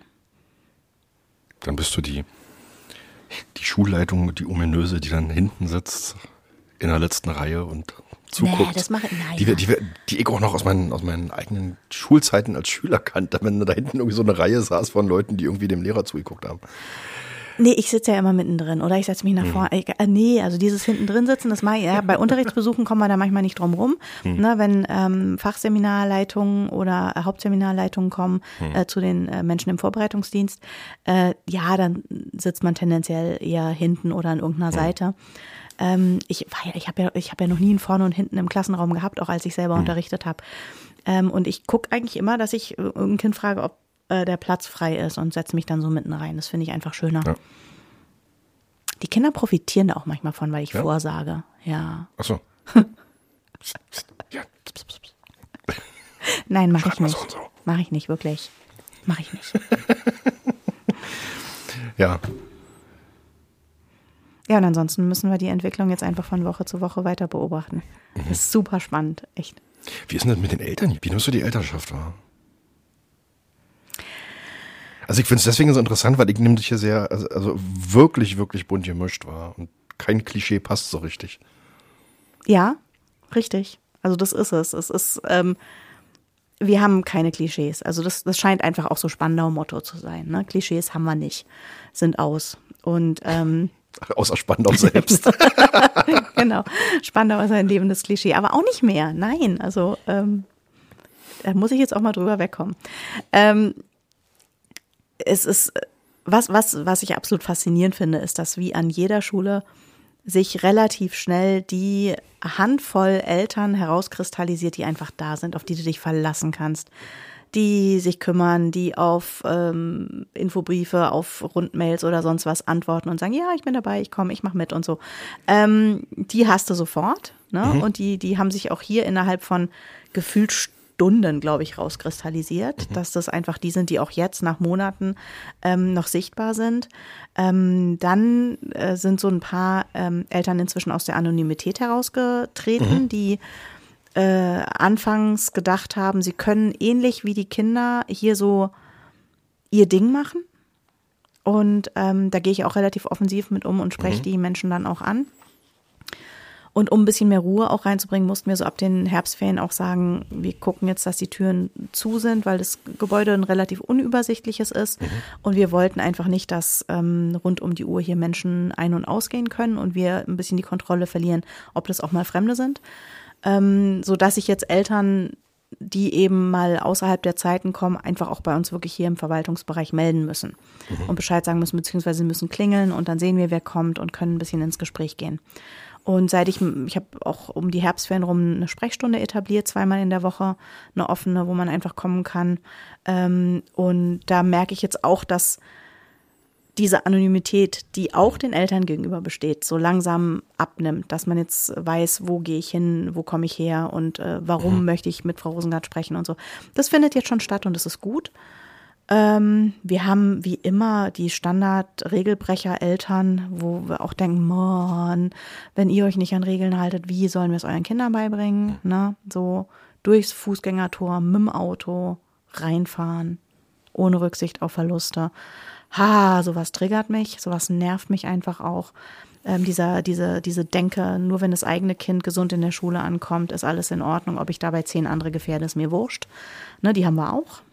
Ähm, das sind auch die, die dann komischerweise auf Einladung zum Gespräch auch nicht kommen. Aber die spreche ich dann am Schultor an. Dann läuft das auch schon besser. Also auch da gehen wir mhm. aus der Anonymität raus. Und mhm. ähm, was mich freut, ist einfach, na, auch wieder andersrum. Wieder Fehlerkultur. Oh, verdammt, ich habe so viele Fehler gemacht. Ähm, ich habe ja von Anfang an gesagt, wir laden Eltern ein. Wir haben Morgenband, gestaltetes Morgenband mit uns. Kommt und ähm, bringt in diese halbe Stunde etwas ein, was ihr den Kindern vielleicht was vorlesen könnt, eine nette Entspannungsübung, was auch immer. Ne? Und ich dachte, dass das was Gutes ist, dass Eltern sich das wünschen, da Teil der Schulgemeinschaft zu sein. Und ähm, wir haben das auch in, in der GEV auch äh, lange diskutiert. Damit habe ich auch die Eltern überfordert. Also, also in der Gesamtelternvertretung. Genau, richtig. Mhm. Ähm, das ist, glaube ich, was, äh, also andere Menschen, von denen zu viel zu erwarten, scheint so ein Ding von mir zu sein. auch was die Eltern angeht. Ich dachte, die freuen sich einfach drüber, dabei sein zu können. Hab dann aber feststellen müssen, auch für die war das ein bisschen viel und ein bisschen anspruchsvoll. Mhm äh, dieses Wort gestalten Sie mal das Morgenband. Ne? Das, äh, jetzt hat sich da eine, eine, auch eine engagierte Gruppe von ähm, Eltern gefunden, die jetzt da auch ein bisschen mehr Motivation reinbringen auf einer anderen Ebene, nicht von, von uns als Schule aus, sondern aus der Elternschaft heraus. Und es fruchtet auch schon. Also morgens, wenn ich da meine mhm. halbe Stunde stehe, dann kommen ja auch die Eltern, die sagen, ich mache heute Morgenband in der Klasse und haben dann Bücher dabei oder irgendwas zum Spielen dabei oder eine Kiste unterm Arm mit irgendeiner Überraschung mhm. drin und so. Und es passiert. Ich hatte das am Anfang erwartet, dass es passiert. Wir wurden dann alle fast ein bisschen enttäuscht, was gemein ist, weil ne, uns hat ja mhm. niemand bewusst enttäuscht. Die Eltern haben sich halt nur nicht getraut und wussten nicht, was erwartet wird. Mhm. Ähm, und jetzt, als wir da auch offen drüber gesprochen haben, in der Gesamtelternvertretung kam dann eben raus, nee, eigentlich haben auch die Eltern da ein bisschen Versagensängste, das nicht so hinzubekommen, wie wir es erwarten. Mhm. Und wir müssen klar machen, wir erwarten nichts. Wir freuen uns einfach, wenn sie dabei sind ähm, und, und den Tag mit den Kindern starten. Und seitdem kommen mehr und ähm, auch das wird sich fügen. Also von daher bin ich äh, im, unterm Strich zufrieden, weil es irgendwie doch sich jetzt langsam anfühlt wie, wie eine ganz normale Elternschaft. Wie eine ganz normale Elternschaft. Ja, von allem was dabei. Okay, das ist, das ist sozusagen deine Definition von ganz normaler Elternschaft. Ne? Ja, weil es auch das muss ja die Eltern, also die, hm. die, die Eltern sind ja auch ein Teil, ein Abbild der Gesellschaft und im Idealfall ja. Genau. Und im Abbild der Gesellschaft habe ich dann natürlich, das liebe ich ja hier so, mhm. ne, dass wir so eine tolle Mischung haben. Mhm. An Sprachen, an Herkünften, an Bildungsansprüchen, ähm, an, an soziokulturellem Background. Und das finde ich spannend. Mhm. Ich ich habe es noch gerade kurz überlegt, also weil ich bin ja, also für die Hörerinnen und Hörer, die vielleicht nicht wissen, ich bin ja selber Elternvertreter auch, ähm, an verschiedenen Schulen in der Vergangenheit auf verschiedenen Ebenen, Schule, Bezirke, Landesebene und so weiter. Ähm, und Eltern sind so unfassbar divers, dass ich jetzt einfach gerade kurz überlegt habe, was sind, was ist denn eine normale Elternschaft? Okay, mit der Definition kann ich was anfangen. ich habe tatsächlich gerade überlegt, weil das, also ich lerne auch selber immer wieder als Elternvertreter, ähm, dass man lebensweltlich und meinungsmäßig sehr weit auseinander sein kann. Mhm. Obwohl das Kind dieselbe Schule möglicherweise, oder obwohl die eigenen Kinder dieselbe Schule möglicherweise besuchen. Und trotzdem ist man ganz weit auseinander. Mhm. Oder ganz nah beisammen bei anderen Sachen. Also ich habe jetzt mhm. auch hier schon den ersten Elternstreit geschlichtet. Das war auch spannend. Okay, also zwischen Eltern sozusagen. Ja, ja, ja, ja. Also das kannte ich schon von meiner vorherigen. Schule. Also da, ähm, wenn die, die Kinder äh, eine Auseinandersetzung hatten, dass die Eltern da auch gleich äh, mitgehen und auch aufeinander losgehen, obwohl sie sich noch gar nicht kennen. Ähm, das hatten wir hier jetzt auch. Also, dass eine Mutter dann eben sich über die andere Mutter bei mir beschwert hat. Und dann habe ich erstmal, um das in der Klasse wieder mhm. einfangen zu können, wie zwischen den Kindern, auch erstmal mit den Erwachsenen arbeiten müssen. Und wenn die Erwachsenen sich dann verstehen, dann schaffen es die Kinder auch wieder. Vorbildfunktion und so. Nee, also auch das äh, haben wir jetzt schon hinbekommen. Mhm. Also manchmal sind sie sich auch zu ähnlich. Manche Eltern. Vielleicht auch das, ja. Ja. es wird einfach nicht langweilig. Nee, definitiv nicht. Ich kann mich, kann mich erinnern, selber kurz aus dem Nähkästchen geplaudert. Ich habe vor Jahren mal, ähm, bin ich so ein bisschen als Streitschlichter dazugeholt worden in einer, in einer Klasse, die nicht die meines Kindes gewesen ist. Da gab es einen Streit um die Auflösung der Klassenkasse. Mhm. Ich habe ja nicht gewusst, dass man sich so dermaßen über eine Klassenkasse zerlegen kann, aber man kann's. Das glaube ich dir sofort. Also man kann sich über 3,50 Euro komplett zerlegen als Klassenverband. Mhm. Es überrascht es mich waren nicht. Wirklich, es waren wirklich 3,50 Euro. Es war jetzt nicht. Äh, ja. Äh, gut, lassen wir das mal so stehen. Aber nein, ähm, ja, ich glaube, das ist so das, was man mein, mein eigenes Learning aus, aus den Jahr, letzten Jahren. Ähm, man muss halt zusehen, dass man irgendwie eine Ebene hat, auf der man miteinander reden kann. Mhm. In, immer. So egal, was los ist. Dass man zumindest irgendwie kommuniziert und sagt, was ist jetzt gerade mein, mein Anliegen, was ist dein Anliegen und ähm, im schlimmsten Fall redet man nur noch auf der Sachebene miteinander, aber kriegt sie klärt und man sollte halt irgendwie miteinander reden. Ja. Und davon ausgehen, dass der Gegenüber halt irgendwie eine, naja, in sich nachvollziehbare Position hat. Mhm. Und wenn man nur sagen kann, für den anderen ergibt es gerade Sinn, was er sagt. Mhm. Meistens ist es so. Das stimmt. Ich will gar nicht, weiß ich will gar nicht in die Abgründe von WhatsApp-Elterngruppen gehen. Ich bin so froh, also ich meine, ich bin ja keine Mutter, ja, und ich habe es geschafft. Also ich habe eine Familiengruppe, das mhm. reicht manchmal. Ähm, aber wenn ich manchmal höre, was in diesen WhatsApp-Elterngruppen abgeht, also jetzt nicht das, was auf mhm. Social Media geteilt wird, sondern mhm. das, was man so wirklich erlebt, mhm. ja, das ist spannend. Auch das ist immer mal wieder Inhalt in, in, in so einer Sprechstunde. Da geht's nicht um die Kinder. Es geht überhaupt nicht mehr um die Kinder. Es geht einfach darum, und dann hat die Mutter von dem das und das da reingeschrieben. Und ich, ja, das, okay, ich höre mir das gerne an. Aber manchmal weiß ich dann auch nicht, was ich den Menschen raten soll. Ich bin ne, Schulleiterin und nicht Therapeutin. Auch, weil manchmal habe ich auch das Gefühl, man, man, man ist dann ja schon so im Paarberatungsding oder im Freundschaftsberatungsding mhm. gelandet. Es ist spannend. Das ist es. Langweilig ist nicht.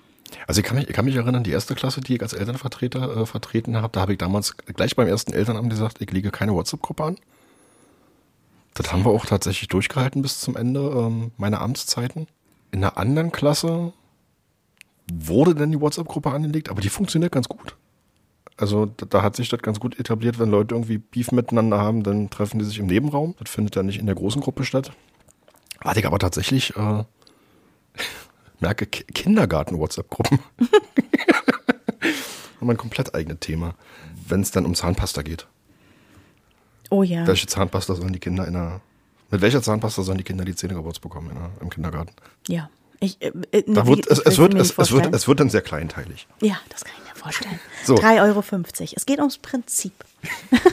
Manchmal auch das. Nein, aber ähm, jenseits dessen möchte ich das vorwegschicken. Ich bin wahnsinnig gerne Elternvertreter, ganz unironisch, wirklich gerne. Ähm, das gibt eine Menge Sachen, die man bewegen kann. Manchmal gibt es so kleine Nicklichkeiten zwischendurch. Wir haben es jetzt gerade kurz aufgeworfen. Aber in aller Regel ist es wirklich ein tolles Amt, ähm, mit dem man auch wirklich ein bisschen was machen kann an der Schule. Oh Gott, das war jetzt ein bisschen Abschweifer, ne? Wir hatten dich jetzt wie haben dich denn diese letzten Monate jetzt verändert, möglicherweise? Haben die dich verändert? Kannst du da schon ein Fazit ziehen? Oh, wenn ich Zeit Jetzt, zum jetzt quasi noch so Reflektieren hätte. Ähm, ich weiß, nein, äh, Quatsch, ich verändere mich nicht. Ich bin, wie ich bin und das, ich, ich bin ganz zufrieden mit mir. Ähm, mal kurz, kurz ein bisschen was für Selbstwertgefühl getan. Ähm, ich glaube, sie haben mich nicht verändert, sie haben mich reifen lassen, das auf alle Fälle. Ich habe mehr gelernt als in all meinen Berufsjahren davor. Ähm, Thema Fehlerkultur hatten wir schon, aber auch ich habe hier, ich habe hier einen Luxus, den ich zum Beispiel an meiner alten Schule nicht hatte. An meiner alten Schule bin ich ähm, aus der Rolle, aus dem Kollegium in die Leitungsrolle gepoltert. Ähm, hier war ich jetzt zum Beispiel von vornherein die Schulleiterin. Das ist schon auch ein, ein, ein Privileg und auch was, was Positives, was, was man auch nutzen kann. Das merke ich auch. Und da merke ich, dass ich da zum Beispiel auch ein bisschen meine, meine, meine Art und Weise der, der, weiß ich nicht, Personalgesprächsführung dem ein bisschen angepasst habe. Weißt du? Also das, das merke ich. Ähm,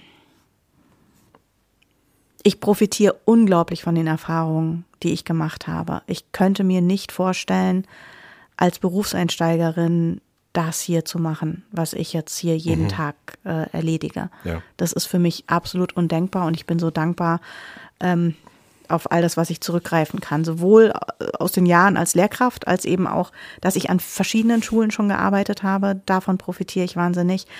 Und da merke ich, dass ich da immer, immer tiefer in, in meine eigene Erfahrung reingreife, um dann eben hier und da auch mal ähm, ein bisschen was rauszuholen. Hier und da springe ich äh, auch mal über meinen Schatten. Das merke ich. Schule. Ja, natürlich. Hier und da springe ich ähm, ab und zu mal über meinen Schatten. Auch das äh, stelle ich äh, fest. Ähm, ich bin jetzt kein Mensch, ich glaube, es ist niemand unbedingt, ich stehe jetzt nicht so auf Konflikte und ich stehe halt auch nicht auf Konfliktgespräche mit Eltern oder mit Teamkolleginnen. Das ist nicht was, das brauche ich nicht jeden Tag. Aber ich bin äh, stabiler drin geworden, sie zu führen. Unangenehme Gespräche. Ich hatte mal die Tendenz, manchmal so ein unangenehmes Gespräch doch eher wegzuschieben und einen Grund zu haben, warum ich es heute nicht führe, sondern lieber morgen. Da bin ich tougher geworden. Wie, also, wie organisierst du so ein Gespräch?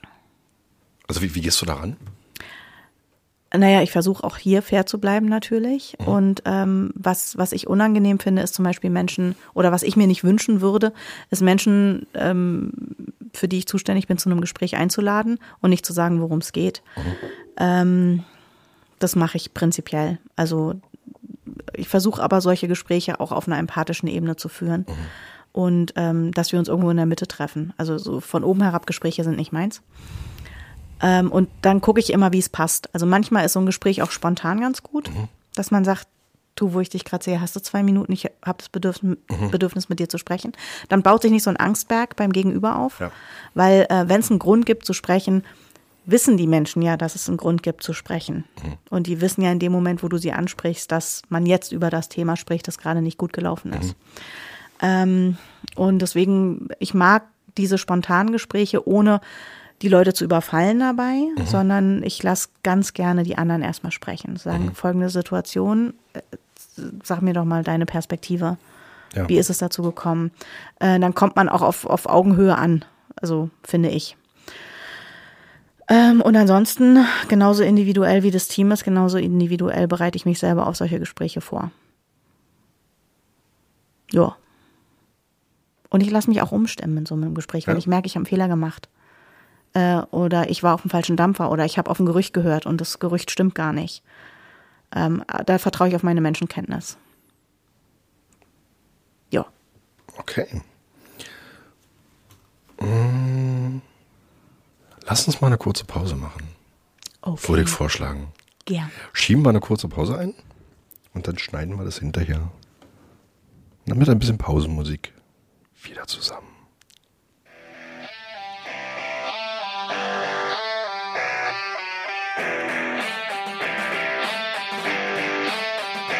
Eine Schule für alle, für dich und für mich. Eine Schule für alle, hier kannst du sein, wie du bist, wie du bist. Stell dir einen Ort vor, wo es dir gut geht, wo du erwartet wirst, wo du zählst. Ein Ort, wie du ihn gefordert hast. Ja, genau so ein Ort ist das. Stell dir einen Tag vor, mit dem startet was, auf das du so lange gewartet hast.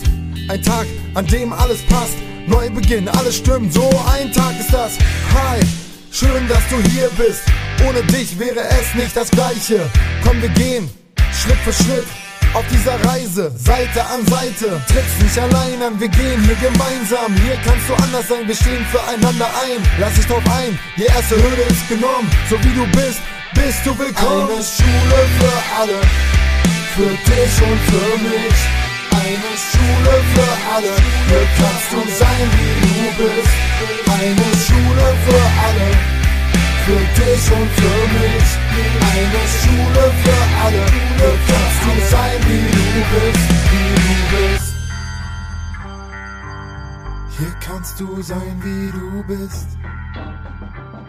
Meine sehr verehrten Damen und Herren, Sie hörten Rap in Schulen.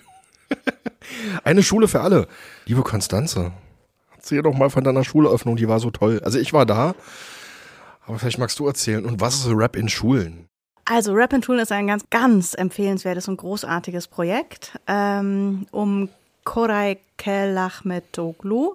Ich habe es geübt, den Namen richtig aussprechen zu können. Koray, hervorragender Mensch mit ganz hervorragendem Projekt. Ich kann nur jedem und jeder empfehlen, das äh, einfach mal an die Schulen zu holen, weil es macht den Kindern Spaß, es macht den Lehrkräften Spaß, es äh, macht sogar Schulleitungen Spaß.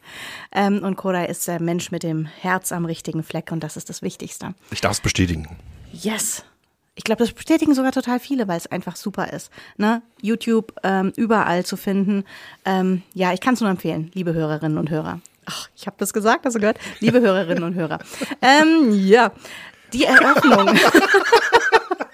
Äh, Wir haben während der Song lief, haben wir einen äh, Traubensaft getrunken, einen warmen aus einer Spannauer Weihnachtsmarkttasse. Ja, aber ich spreche noch nicht Vigilanz gemindert. Wir können uns das dann später mal anhören. Es, es ist ja auch nur ein Traubensaft. Ist ja nur ein Traumsaft. Das stimmt. Unabhängig. oh weia. Es war wirklich leid. Ähm, die Eröffnung. Äh, ganz ehrlich, Marco, das ist so ein bisschen wie mit der eigenen Hochzeit. Wahrscheinlich können andere besser darüber erzählen, weil sie was davon mitbekommen haben. Ich habe den Tag wirklich im Nebel verbracht und ähm, äh, war höflich und freundlich, hoffentlich zu allen Gästen, die, die, die äh, vor Ort waren. Es war ein, ein Wahnsinnstag. Es war für alle aufwendig und wir haben am Ende, glaube ich, relativ, nein, nicht wir, die Schülerinnen und Schüler haben am Ende relativ anarchisch dann auch die Eröffnungsfeier einfach an sich gerissen, indem sie äh, diese grandiose Schulhymne dann auch geschmettert haben für alle, die da waren. Äh, und es war ein toller Moment, der dann äh, in einem Konfettiregen endete. Es war eine absolut wertschätzende Übergabe von sowohl der Senatsverwaltung als eben auch der Senatsverwaltung für Bauen, also die die gesamte Schulbauoffensive, ähm, die Menschen, die die alles hier begleitet haben, von Bau, von äh, pädagogischen äh, Hintergründen, von allem waren da und ähm, haben das auch nochmal deutlich gemacht, dass sie das zu verantworten hatten und dass sie jetzt die Schule an uns äh, übergeben durften. Und die Kinder haben sie dann an sich gerissen und es war ein toller Moment, es hat Spaß gemacht. Ähm, es war äh, eine, eine Wahnsinnsfeier und ansonsten, wie hast du es dann empfunden? Du warst dabei.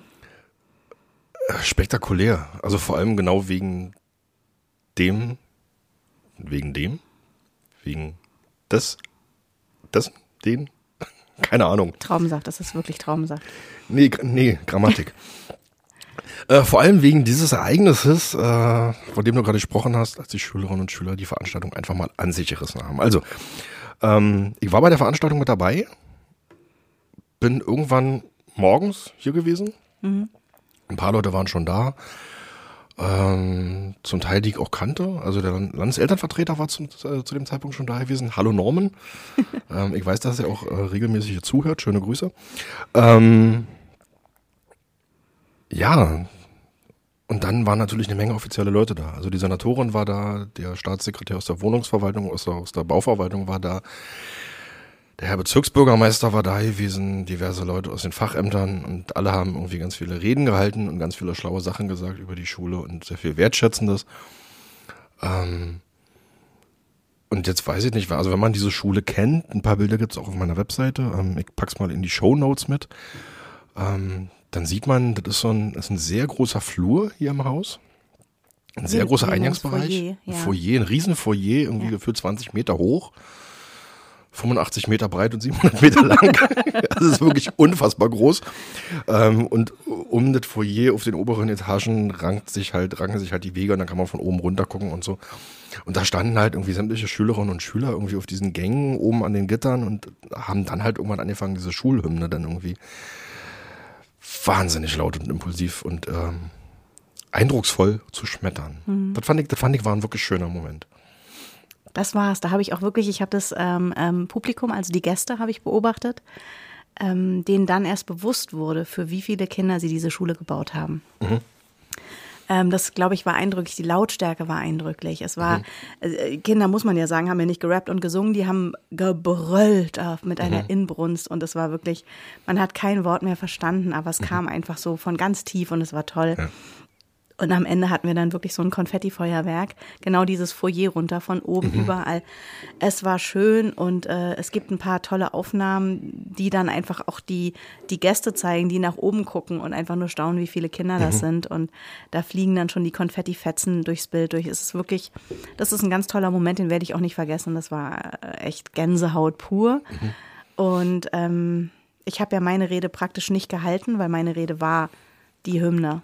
Weil mehr als den Inhalt dieses Textes, vielleicht kannst du das auch in die Shownotes packen, weil Ja. die ganze Hymne werden wir ja kaum ähm, hier äh, reinpacken können. Aber der Text ist einfach äh, Schulprogramm und ähm, es ist unsere Haltung und unsere Seele, die hier drin steckt. Und das ist, glaube ich, das, das Schöne gewesen, das, das zu spüren, dass ähm, diese, dieses Stückchen Seele von uns allen, die das Ganze hier aufbauen, einfach bei den Kindern angekommen ist und dass sie das angenommen haben. Das war ein Wahnsinnsmoment. Ich werde jetzt einfach an den, En- ans Ende dieses Podcasts setzen. Ganz zum Schluss, nachdem wir hier rausgegangen sind, Oh, cool. läuft das nochmal. Oh ja. Also tatsächlich, ähm, weil, weil du mich gerade gefragt hast, ähm, das fand ich auf einer, auf einer Ebene interessant. Also ich habe es ja vorhin schon mal gesagt, ich bin ja auch in, in den Gremien relativ viel unterwegs gewesen in den letzten Jahren und auch nach wie vor. Ähm, und da wird die Schulbauoffensive immer sehr abstrakt besprochen. Also wo gibt's Bauplanungen, wer ist woran beteiligt, ähm, wie ist der Baufortschritt, wo sind wie viele Schülerplätze und so weiter. Ähm, du kennst das. Und das ist natürlich was, wo, wo sozusagen auch diese ganzen Fachämter und Senatsverwaltungen und so weiter, die daran beteiligt sind, das sind halt immer abstrakte Zahlen und irgendwelche Papiere und so weiter. Ähm, und ich habe irgendwann für mich gemerkt, dass ich auch so ein bisschen in diese Denke gekommen bin irgendwann. Und wenn dann du dann so in so eine Schule kommst, die neu eröffnet wird, und dann stehen aber plötzlich Menschen, die dann so dieses Auditorium an sich reißen und dann erklären, schön, dass ihr die gebaut habt, aber Leute, jetzt ist es unsere Schule, Ja. dann ist das ziemlich eindrücklich. Also ich fand das wirklich in dem Moment toll. Ja, ich hatte ein bisschen Mitleid mit, ähm, es war unsere äh, wirklich ganz großartige Schulamtsleiterin, Frau Knüppel, die dann am Ende noch versucht hat, als letzte Rednerin ähm, doch auch noch ihre wertschätzenden Worte zu sagen und die sind komplett untergegangen. Sie hat ein paar Mal darum gebeten, äh, es war die Schlüsselübergabe, ne, dieser große symbolische Schlüssel, der dann durch diese verschiedenen ähm, ähm, äh, Fachbereiche dann ja durchgereicht wird und äh, in den Bezirk gegeben wird, vom Bezirk dann und so weiter. Und am Ende landete er bei mir. Ähm, und die Geduld hatten die Kinder nicht. Die haben nicht gleich gesungen, sondern die haben dann irgendwann durch rhythmisches Klatschen das Ganze an sich gerissen. Und wir haben extra in der Planung äh, auch dafür gesorgt, dass, weil natürlich absolut berechtigt. Alle, die an, an dem Bau und, und an der Übergabe beteiligt waren, ja einfach auch äh, Worte sagen wollen und sollen und dürfen und ne. Ähm, es hat den Kindern ja sowieso schon zu lange gedauert, deswegen war völlig klar, wir holen die Kinder auch wirklich erst eine Dreiviertelstunde später hin. Ne? Und, und es, ähm, die kamen dann zu dem Zeitpunkt, wo es verabredet war, zu dem Zeitpunkt, wo die Rednerinnenliste eigentlich hätte fertig sein sollen. Aber wenn wir eins wissen, ist, dass ja auch Menschen sich selten an ihre Redezeit halten, äh, so dass es dann doch äh, länger wurde. Und da hat man dann gemerkt, jetzt wollen die Kinder, dass jetzt die Schule ihre ist und äh, die erwachsenen Menschen, die nur noch zu Besuch kommen werden, dann einfach auch jetzt mal fertig sind.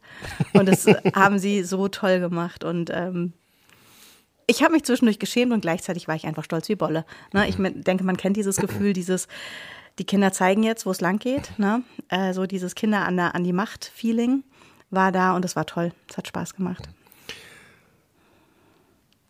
Das, das, genau das fand ich tatsächlich, also das war auch was, was mich, was mich dann so berührt hat und aber auch wenn ich an meine eigene Schulzeit zurückdenke, da hat sich was ins Positive verändert an der Stelle. Mhm. Wenn Schülerinnen und Schüler sagen, das ist, das ist irgendwie unsere Schule. So. Also ich weiß nicht, ich muss jetzt mal kurz ein bisschen ausholen. Wie, du bist ja in Mannheim groß geworden. Ja. Wie hast du deine Schulzeit wahrgenommen? Naja, jetzt aus äh, damals fand ich das äh, natürlich alles toll und nett. Ich äh, gehörte mhm. immer so ein bisschen zu den, den, den ähm, äh, durchaus frecheren Vorlauten. Das hat sich bis heute, ja, hat sich voll geändert. Ich bin jetzt eher ein bisschen zurückhaltend geworden. ähm, nein, ich gehörte schon. Du musst dich jetzt auch nicht mehr lauter machen, du hast ja die Lautsprecher, Lautsprecheranlage. Richtig, jetzt kann ich.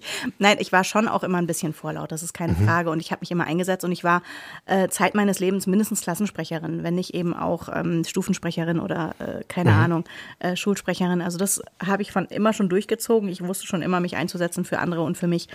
Ähm, deswegen kann ich schon sagen, ich war spätestens bei uns auf dem Gymnasium, war ich dann eben auch im, in, der, in der SMV, hieß es bei uns, Schüler mit Verantwortung. Mhm. Ähm, komischer Name jetzt im Nachhinein.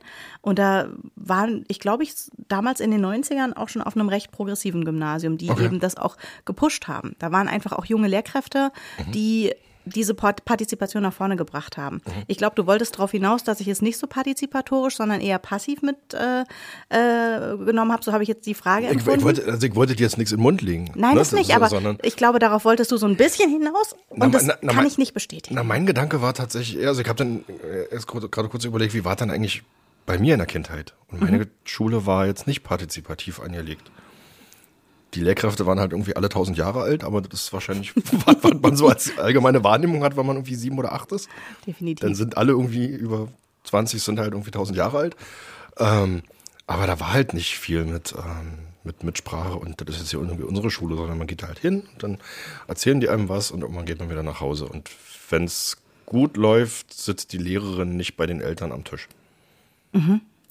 So, also so kenne ich es zum Beispiel noch. Also ich kann mich erinnern, meine damalige Klassenlehrerin, ähm, erste Klasse, die saß tatsächlich mal irgendwann bei uns zu Hause. Das hat sie bei allen Kindern gemacht zu der Zeit. Mhm. Das waren so eine, so eine Elternbesuche. Ähm, das hat sich scheinbar eine Zeit lang nach, nach Ende der DDR doch noch tradiert weitergehalten.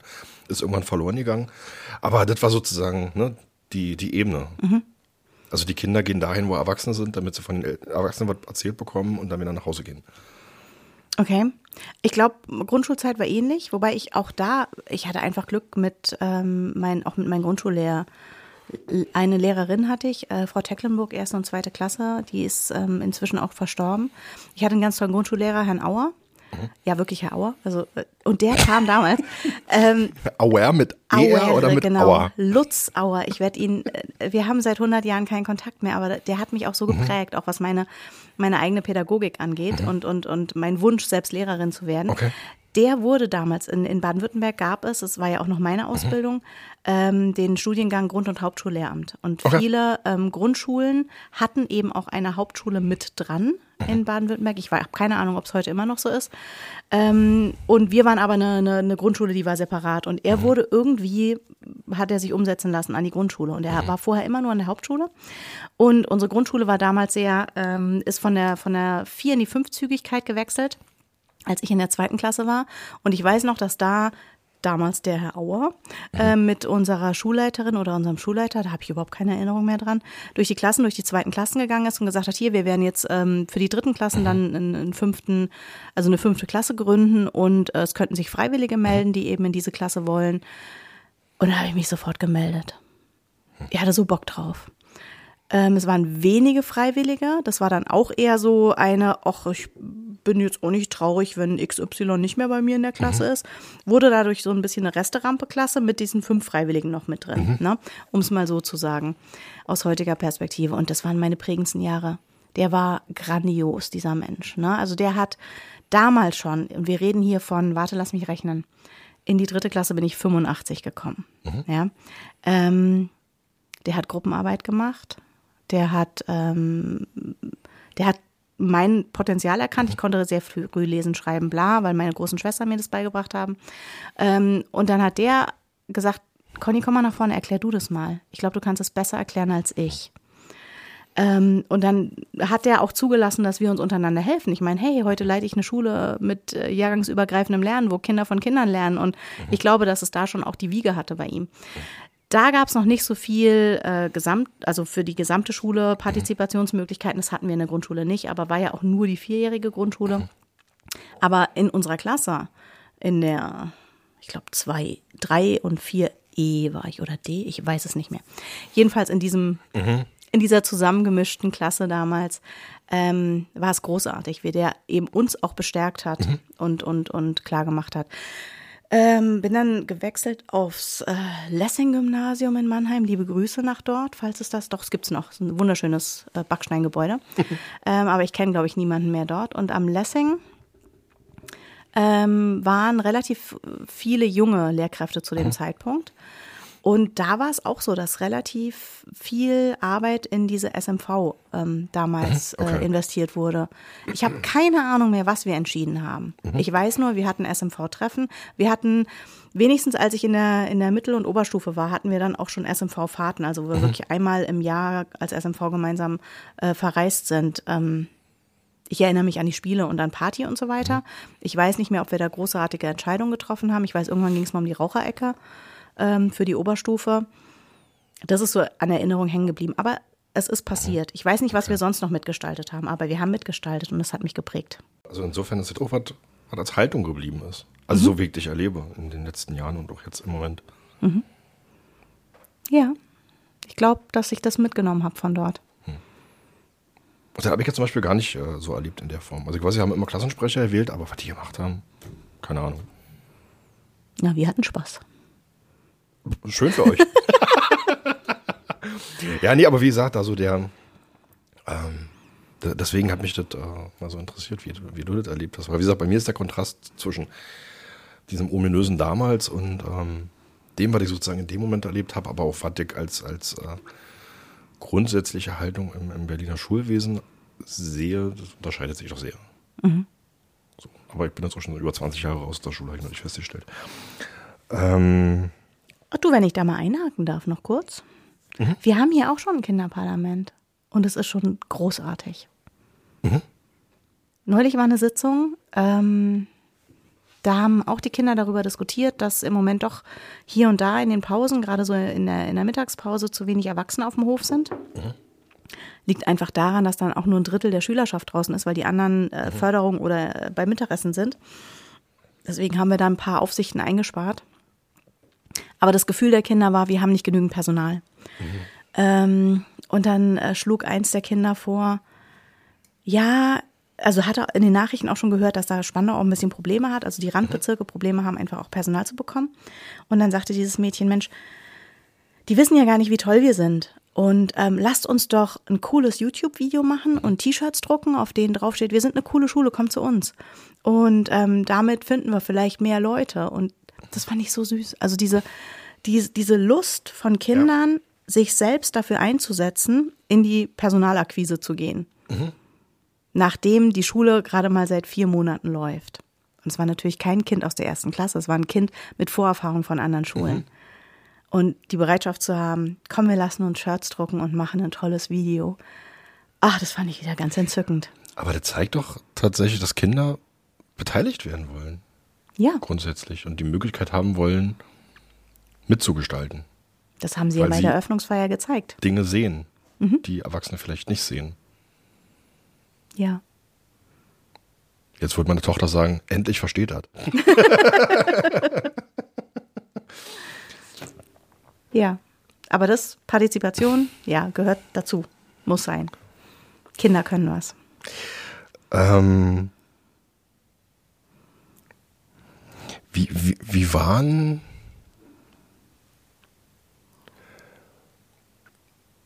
wie, wie, wie war denn deine, deine Mitschülerinnenschaft in Mannheim zusammengesetzt? Und wie hat dich das geprägt? Also warum ich das frage, erzähle erzähle gleich. Aber ich soll erst antworten. Okay.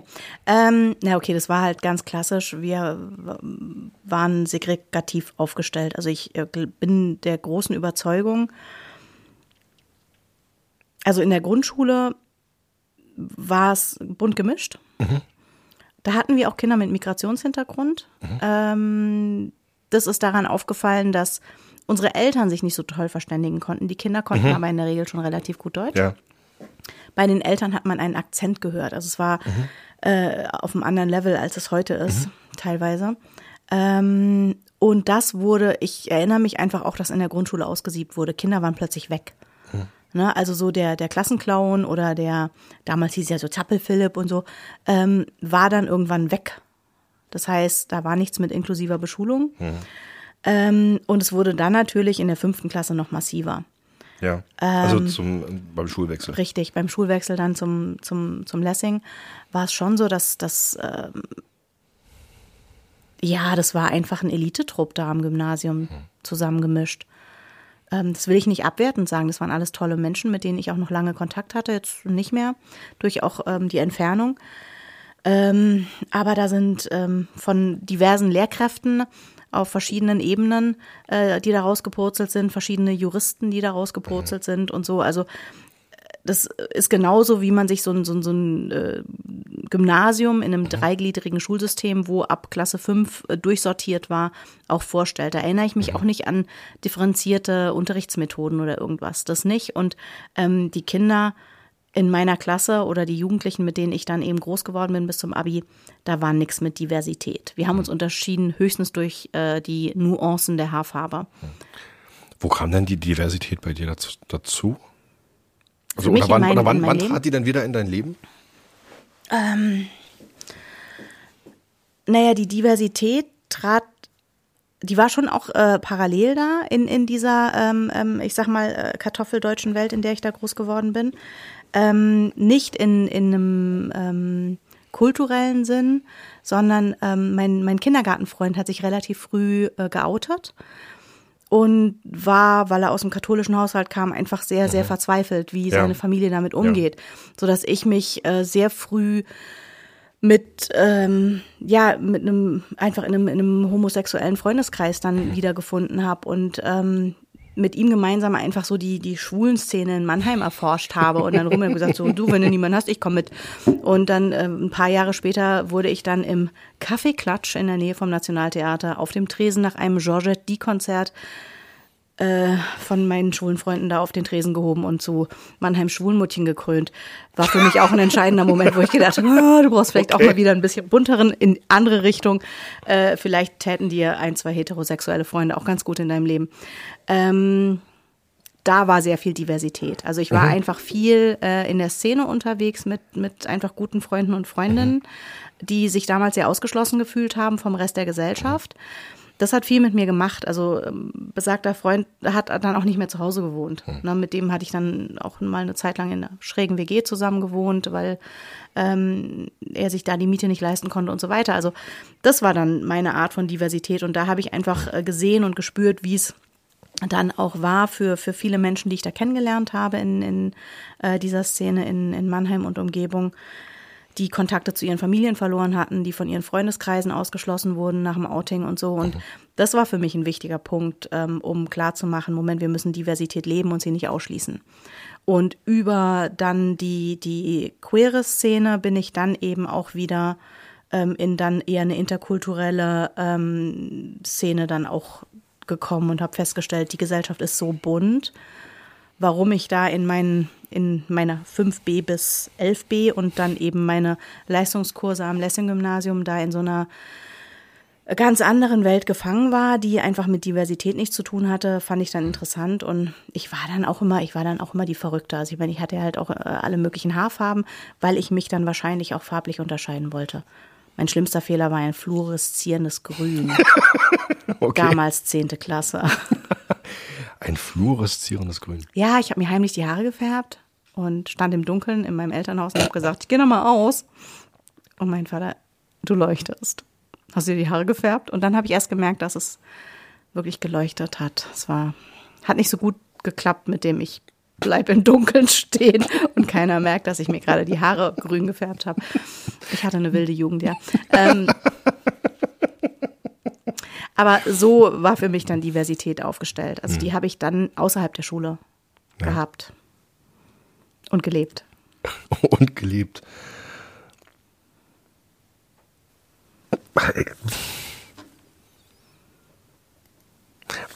Ich, ich habe da neulich mal, mal, mal drüber nachgedacht. Also ich denke da, das ist so eine Frage, über die ich viel nachdenke. Wie gehen wir eigentlich mit Diversität in der Gesellschaft um? Ähm, und wer hat wie viel Erfahrung mit Diversität? Und mir ging neulich mal durch den Kopf, wenn ich so an meine eigene Schulzeit zurückdenke. Ich bin in Hunschenhausen zur Schule gegangen. Also ich bin in Pankow geboren und dann sind wir irgendwann Ende der 80er, Anfang der 90er nach Hunschenhausen gezogen.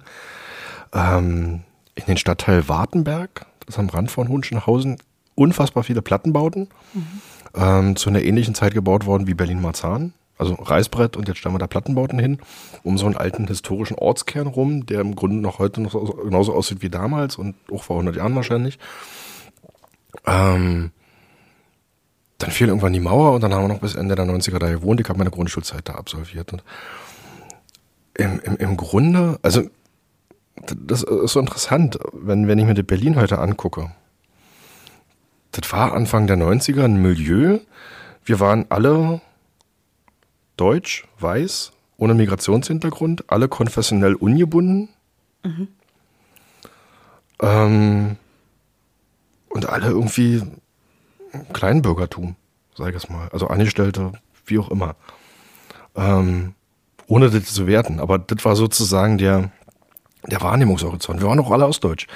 Also ich weiß, das erste Mal, dass ich regelmäßig mit Westberlinern zu tun hatte, Westberlinern, obwohl ich in Berlin gewohnt habe die ganze Zeit, war zum Beginn meiner Ausbildung. Die startete? 2001. Also will heißen, man konnte damals in Berlin und kann es auch, glaube ich, heute noch, tatsächlich in komplett abgeschotteten Milieus leben, ohne irgendwie mitzukriegen, wie viel Diversität diese Stadt eigentlich hat. Und das sind auch interessanterweise diese, oder was heißt, so interessant ist das? Also interessant schon, aber eigentlich nicht verwunderlich, aber das sind halt auch oft Milieus, bei denen ich wahrnehme, da gibt's wirklich, ich sag mal, eine Angst vor, vor Diversität, weil sie nicht wissen, was erwartet mich da oder wer, was sind das für Leute? Das finde ich total interessant. Ähm, weil so war das halt in der Schule auch. Also ich glaube, wir hatten eine, eine Mitschülerin an der gesamten Schule, die irgendwie eine dunkle Hautfarbe hatte. Eine. So, deswegen war es meine Frage, wie war das bei dir eigentlich damals in Mannheim? Also es, es gab keine Erfahrung, sondern man musste dann quasi erst nach der Schule irgendwie geprägt werden. Witzigerweise Oder erinnere ich mich auch so gut wie gar nicht an unterschiedliche Hautfarben. Ich erinnere mich an eine Familie, die ähm, bei uns in der, in der Gemeinde, ich bin ja nicht äh, unkonf und konf unkonfessionell aufgewachsen, ähm, sondern wir hatten eine Familie bei uns dann in der, ähm, in der Gemeinde aufgenommen aus Äthiopien. Und da hatte ich mich mit der Tochter ganz gut angefreundet und wir haben dann gegenseitig unsere unterschiedliche, unsere, unsere Haare erforscht, ne, weil das ja auch äh, wahnsinnig spannend war, gegenseitig da mal in die Haare reinzugreifen und festzustellen, hu, ganz andere Struktur, spannend. Ähm, daran erinnere ich mich, das war aber auch keine Freundschaft, die lange angehalten hat. Ich glaube auch, weil dann eben die Segregation kam und ich dann zack ans Gymnasium, wohin sie dann ist nach der Grundschule, weiß ich nicht mal. Ne, da haben wir einfach den Kontakt verloren. Ähm, und dass wir irgendwie da eine, eine Kinder bei uns hatten, die eine andere Hautfarbe hatten, erinnere ich mich wenig. Irgendwann ist mir äh, ein durchaus aus Mannheim bekannter Sänger aufgefallen, der so ziemlich mein Jahrgang ist. Ähm, das war's dann aber auch. Der war auf der Parallelschule. Aber mehr Kontakte hatte ich dann auch echt nicht. Und das Wundert mich auch. Also ich erinnere mich, dass so in den Anfang der 90er hatten wir dann tatsächlich viele Familien bei uns, ähm, die dann eben damals noch über was Bulgarien, äh, kurz vor Mauerfall ähm, oder Ungarn? Nee, über Bulgarien sind die gekommen. Nee, ne? Ungarn. Viele Familien. Ungarn. Ungarn. Okay, sorry, ich bin nicht gut in Erdkunde. Ähm, die dann eben kamen und ähm, die dann in, in Mannheim sich dann Leben aufgebaut haben, äh, dann auch so um, um die Wendezeit rum. Ähm, das war für mich schon fast exotisch. Ne, dass dann so ähm, Familien aus der ehemaligen DDR dann bei uns in Mannheim auch angekommen sind und, und ähm, da war ich auch mit einer wirklich lange und gut befreundet mit, mit einem Mädel und ähm, das war für mich spannend, weil die halt so eine ganz andere Kindheit hatte als ich. Und eigentlich äh, dadurch, dass sie einen Ausreiseantrag gestellt hatten, halt ewig auf gepackten Koffern saßen und ähm, sich ja immer gehofft hatten, dass sie gehen dürfen. Und irgendwann durften sie dann eben einmal los. Und dann war aber auch schon kurz vor Mauerfall. Das war für mich spannend, da so einen Einblick zu bekommen. Aber, wo du sagst, 2001 äh, ging bei dir das mit der Ausbildung los, 2001 äh, bin ich ja nach äh, Pankow gezogen. Aus Mannheim. Und äh, ich hatte gar nicht auf dem, also ich hatte die, die Teilung Berlins, wo die genau durchging, überhaupt nicht auf dem Schirm. Für mich war Berlin 1, weil es war ja, Ja. schon 2001, es war ja, Ja. schon ewig nach der Wende gefühlt zu dem Zeitpunkt. Ähm, und dann bin ich dann nach Pankow gezogen und habe äh, in der Kneipe in Weißensee gearbeitet. Und dann fragte mich auch irgendwann nach ein paar Monaten irgend so ein, so ein Stammgast, der immer da war, meinte, so, wo bist du her? Und ich, Mannheim. Und plötzlich war ich sein Feindbild. Und er meinte, wie, du bist ein Wessi und nimmst uns hier den Job weg? Und ich hab deinen Job ja gar nicht genommen. Also du bist hier regelmäßig bei mir am Tresen, aber wenn du willst, stell dich dahinter, schenk aus, ist okay. Aber da habe ich auch gedacht, "Wäh, es ist 2001, du zahlst mit dem Euro. Was willst du denn von mir? Na, das war für mich so ein ganz einschneidendes Erlebnis, weil ich doch gar nicht geguckt hatte, Weißensee, Pankow, wo bin ich hier eigentlich? Wo verlief mal die, die Grenze? War mir egal 2001. Aber das war so, jetzt, jetzt.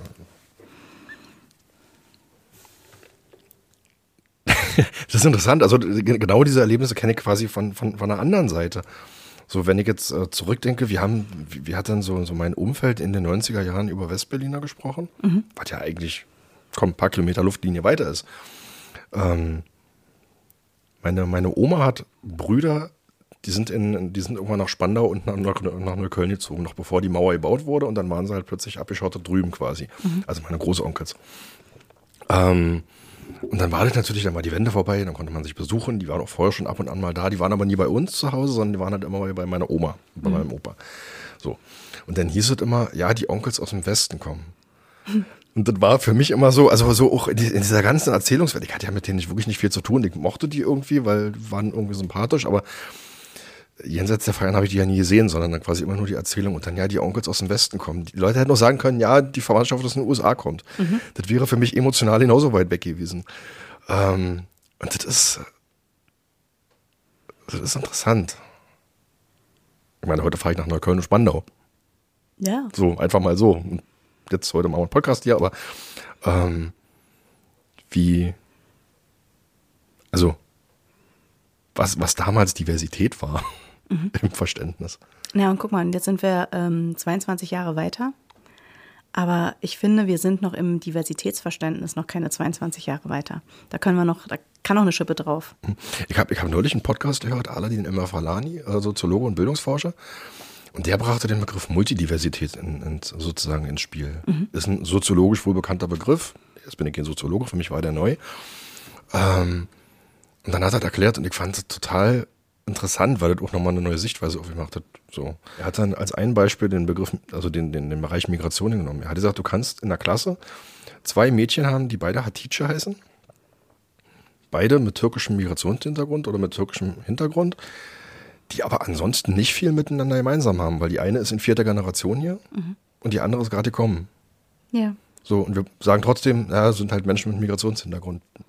Ja, aber das beschreibt ja das, das beschreibt ja erstmal nichts.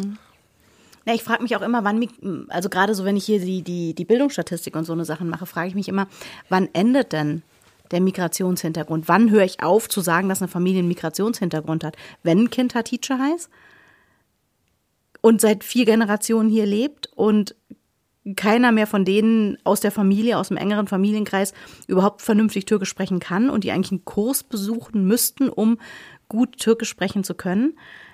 Kann ich dann endlich aufhören, von Migrationshintergrund zu sprechen? Das ist was, was mich stört. Also so einer, so ein Mädchen mit dem Namen Hatice ist genauso hier groß geworden, wie ich hier groß geworden bin und hat trotzdem noch dieses Stigma Migrationshintergrund.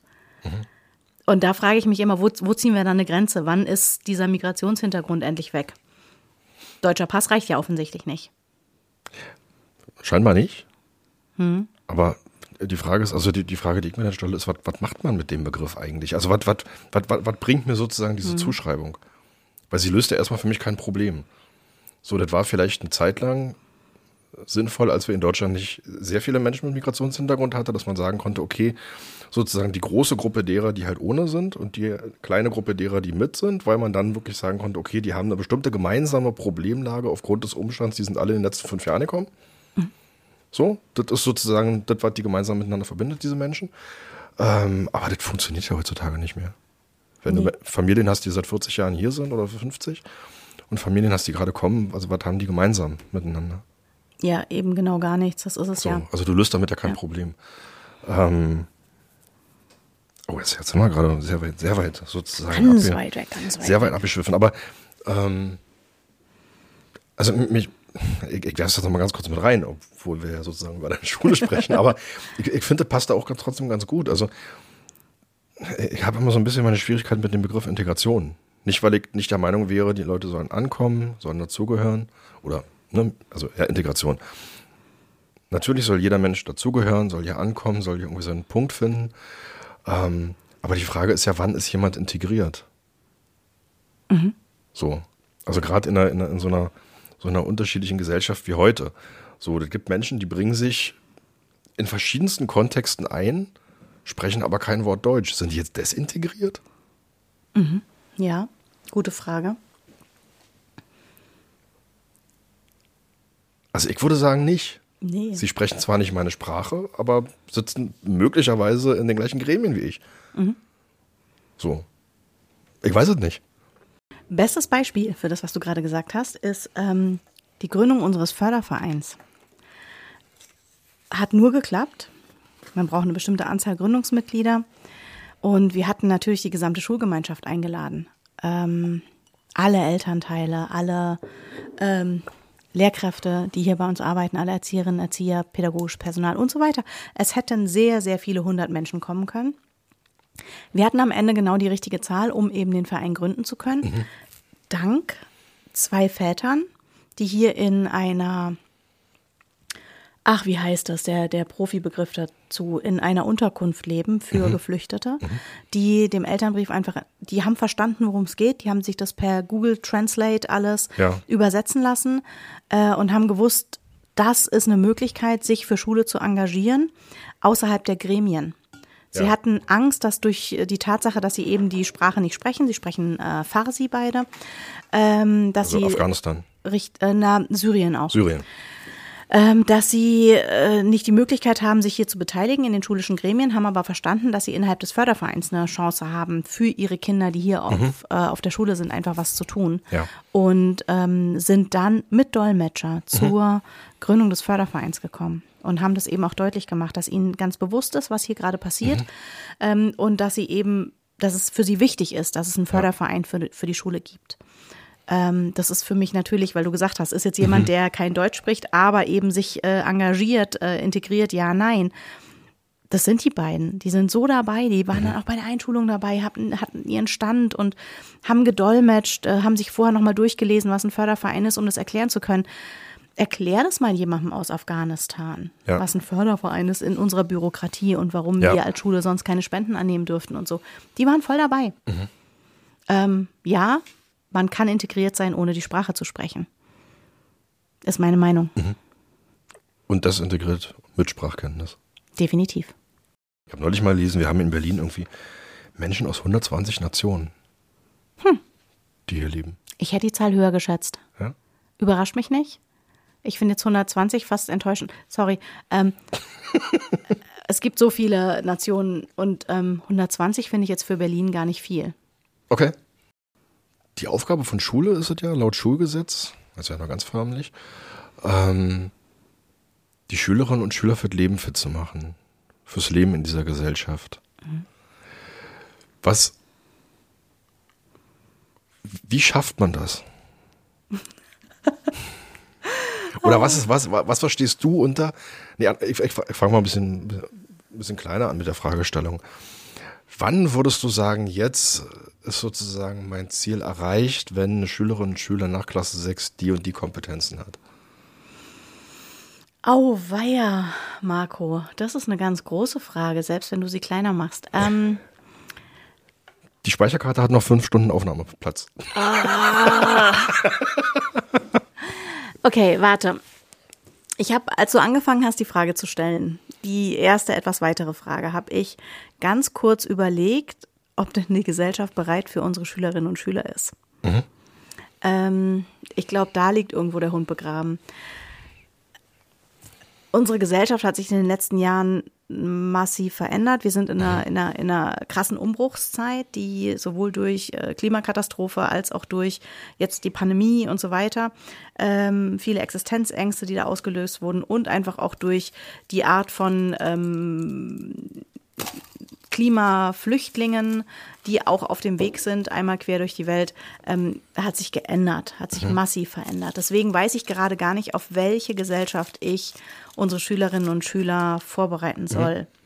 Ähm, das ist eine Unsicherheit, die ich habe, die, glaube ich, auch die gesamte Gesellschaft hat. Worauf bereiten wir sie vor? Ähm, bereiten wir sie darauf vor, ähm, wenn du jetzt äh, dir verschiedene Szenarien anschaust für, für die nächsten äh, 20, 30, 50, 100 Jahre, wie sich die Welt entwickeln wird, dann leben ja ähm, statistisch gesehen die Schülerinnen und Schüler, die wir im Moment hier an der Schule haben, noch ein paar Jährchen länger, als ich das imstande bin, allein aus biologischen Gründen. Werde ich da ja früher äh, den Löffel abgeben. Ähm, sorry. Das heißt also, die, die, die, die Konsequenzen, die jetzt durch ähm,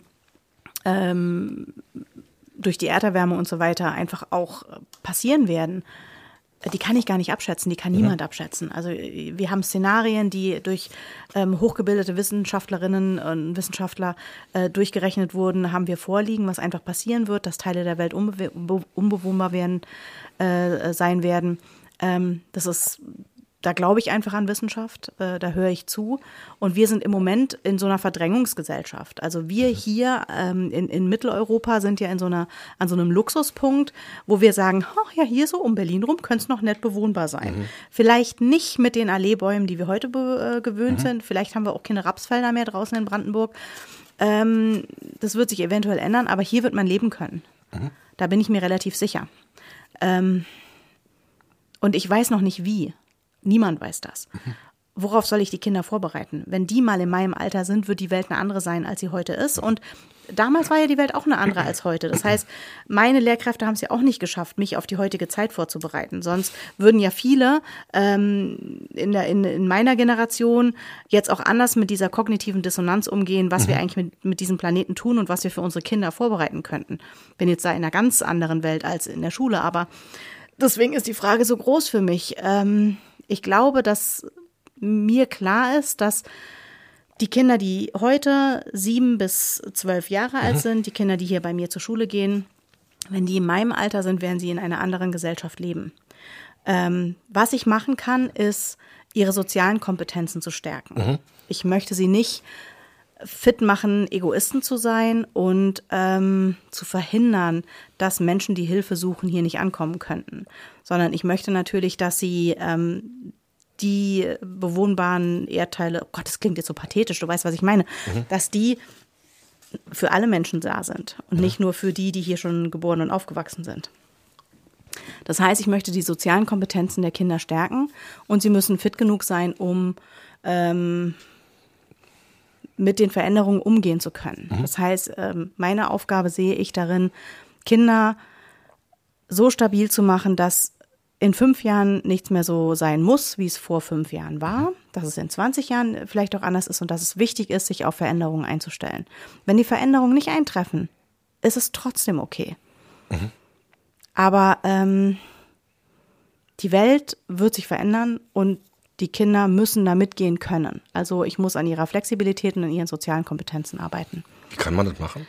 Ich habe keine Ahnung, wenn du Bescheid weißt, sag was. Ne? Also ähm, Toleranz ist wichtig, Respekt voneinander ist wichtig. Zu akzeptieren, dass jeder Mensch ähm, genauso viel wert ist wie andere. Dass es keine Unterschiede zwischen Menschen gibt. Also das sind Dinge, also Toleranz, Vielfalt zu leben, Akzeptanz und ähm, Flexibilität. Das sind so die Punkte, die, glaube ich, wichtig sind für die äh, nächsten Generationen, damit umzugehen. Kreativität, zu schauen, was kann ich aus den Ressourcen der Welt machen, ohne sie auszubeuten und so. Ähm, dazu muss man lesen, rechnen, schreiben können, das ist völlig klar. Man muss forschen können und man muss wegkommen vom Kleben an Schulbüchern. Also deswegen versuche ich ja auch ähm, eine Schule zu gestalten, in der Forscheraufgaben vor ähm, Mathebuch Seite 63 Nummer 5 stehen, ne? sondern dass einfach klar ist, du hast eine Aufgabenstellung, du hast eine Problemstellung, versuch dafür Lösungen zu finden. Ist, glaube ich, wichtiger als äh, Rechenpäckchen zu lösen, en masse, sondern Probleme zu lösen, wird die wichtigste Kompetenz sein. Ähm, wir haben vorhin schon drüber gesprochen, um so im Vorlauf zu diesem Gespräch, dass du jetzt ja wahnsinnig viel gearbeitet hast im letzten halben Jahr insbesondere. Und ich hab's ja so ein bisschen miterlebt. Du bist irgendwie immer, irgendwie bist du immer mit irgendwie Schule beschäftigt, rund um die Uhr. Ähm, und da ist natürlich auch viel Sachen, also viele Sachen dabei, die man einfach abarbeiten muss. So, wo man aber sagt, okay, das ist jetzt irgendwie To-Do-Liste für heute, morgen, die Woche. Ähm, und zwischendurch braucht man ja aber auch immer mal so Momente, wo man sich irgendwie wieder, wieder, wieder äh, Reize von außen holt. Oder in, sie in sich hat. Was, was inspiriert dich? Oh, ich glaube, dazu lebe ich gerade zu sehr in irgendeiner Nebelwolke. Ähm, ich habe gerade wenig äh, äh, Ressourcen, wirklich nach rechts und links zu gucken, sondern es, wir sind im Moment so ein bisschen da im, was den Aufbau angeht, im, im Überlebensmodus. Ähm, ich glaube schon, dass die, die, die pädagogische Grundhaltung, die wir hier an der Schule leben, ähm, Inspiration in sich ist. Also äh, alle Menschen, die hier angefangen haben zu arbeiten, wussten ja ähm, mehr oder weniger, worauf sie sich einlassen und, und äh, haben deswegen einfach auch Haltung und Ideen und äh, ähm, ja Lust, äh, sich da auch zu entwickeln. Das inspiriert mich natürlich. Ähm, so so erstmal in unserem in unserer kleinen in unserer kleinen Welt ähm, an sich und dann ähm, gibt's tolle Institutionen in Berlin oder ich weiß gar nicht, ob es eine Institution ist, sowas wie zum Beispiel die, die SAG, war ja auch schon mal bei dir im Service Service Agentur Ganztag, genau, war ja auch schon mal bei dir im, im Podcast. Da habe ich es jetzt einfach genossen, da waren wir neulich auch mit unserem Leitungsteam bei einer ähm, Tagung, ähm, immer auf Achse heißt, die kann ich auch nur empfehlen. War ganz großartig, weil wir äh, uns da auch mal wieder so auf uns selbst fokussieren konnten, ohne hier zu sein, sondern wirklich auch ähm, äh, Ideen mit anderen Schulen ähm, austauschen konnten, uns weiterentwickeln können und so. Und ansonsten, im Moment brauche ich nicht so viel Inspiration. Im Moment geht es wirklich darum, die Visionen, die wir hier für die Schule hatten, überhaupt erstmal greifbar für uns zu machen und äh, umzusetzen und äh, zwischen Vision und, und äh, ähm, Alltag einen gangbaren täglichen Weg zu finden. Ich glaube, Inspiration von anderen hole ich mir dann wieder in einem Jahr oder in drei oder in fünf. Das könnte noch ein bisschen dauern. Ähm, worauf bist du stolz? Also vielleicht ist die Frage jetzt ein bisschen naheliegend, aber Ich glaube gar nicht, dass sie so naheliegend ist. Also ja, das Offensichtliche ist natürlich hier diesen Aufbau zu wuppen, aber ich bin auch wirklich stolz durchzuhalten. Also die Arbeitsbelastung war echt krass jetzt in den letzten Wochen und Monaten. Gleichzeitig aber auch ähm, ist auch so ein, so, ein, so, ein, so, ein, so ein Akku, der immer nebenher läuft, ne? auch wenn man nicht mehr kann. Ähm, und ich bin, ich bin voll stolz, klingt jetzt voll blöd, aber ich bin voll stolz auf mein Immunsystem. Ich meine, wir wissen alle, was in den letzten Wochen und Monaten überall los war. Krankheitswellen etc. pp. Ja, nee, hat mich nicht getroffen, ne? also ich hoffe jetzt mal ganz ehrlich, dass du jetzt nicht, wenn dann der Urlaub oder die Ferien anfangen, Das hatte ich in den Herbstferien, hatte ich schon die Sorge. Also Herbstferien haben auch schon alle gesagt, oh, wenn du jetzt mal runterfährst, ne, dann legst dich aber. Nee. Und ich habe meinem Körper auch Bescheid gesagt, ich brauche jetzt die Herbstferien zum Erholen und nicht zum Genesen. Na, also das können wir uns nicht leisten. Ich hab Körper doch mal. Bescheid gesagt. Also, Ansage. Genau, der hört ganz gut auf mich. Jetzt Ansage von Mutti. Genau. Hör zu. Milz an Großhirn, Milz an Großhirn. Ah, schöne Grüße nach Ostfriesland. Genau. Ähm, da bin ich wirklich, also das klingt albern, aber ich bin wirklich stolz drauf, durchgehalten zu haben. Bis jetzt, ich meine, äh, jetzt Weihnachtsferien. Ich glaube, einen Tag habe ich von zu Hause aus gearbeitet, weil es mir da nicht so gut ging.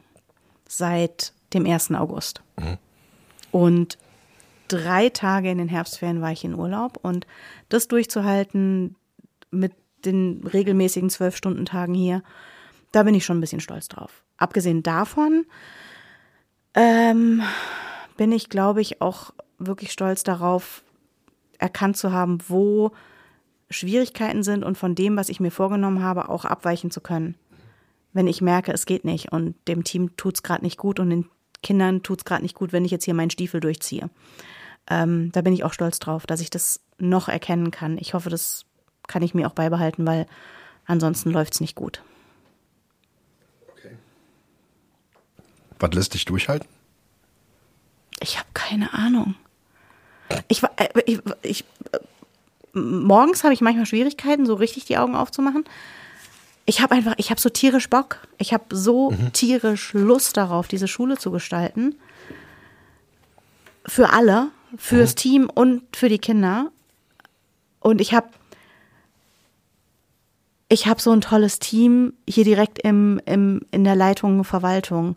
Schulsekretärin, ähm, Springer Schulsekretärin, die ich habe. Ich habe seit ein paar Wochen die wahrscheinlich großartigste Verwaltungsleiterin ever. Ich habe einen Hausmeister, der einfach alles gibt und da ist. Meine Konrektorin ist großartig. Vielleicht kommen wir zu der noch ganz kurz gleich. Ähm, und auch ähm, die, die Leiterin meiner EFIRB ist einfach auch so eine pädagogische Seelenverwandte von mir. Und auf dieses Leitungsteam hier ist einfach Verlass und die sind da. Und es gab auch schon Tage, wo ich gedacht habe, ich kam nur für eine von denen her und nicht für fürs Team, sondern ähm, wenn wenn so diese diese äh, auch meine erweiterte Schulleitung, oh Gott, sorry, die ist mir fast durchgerutscht. Die sind auch so großartig. Ähm, manchmal komme ich fürs Team, obwohl ich nicht mehr kann.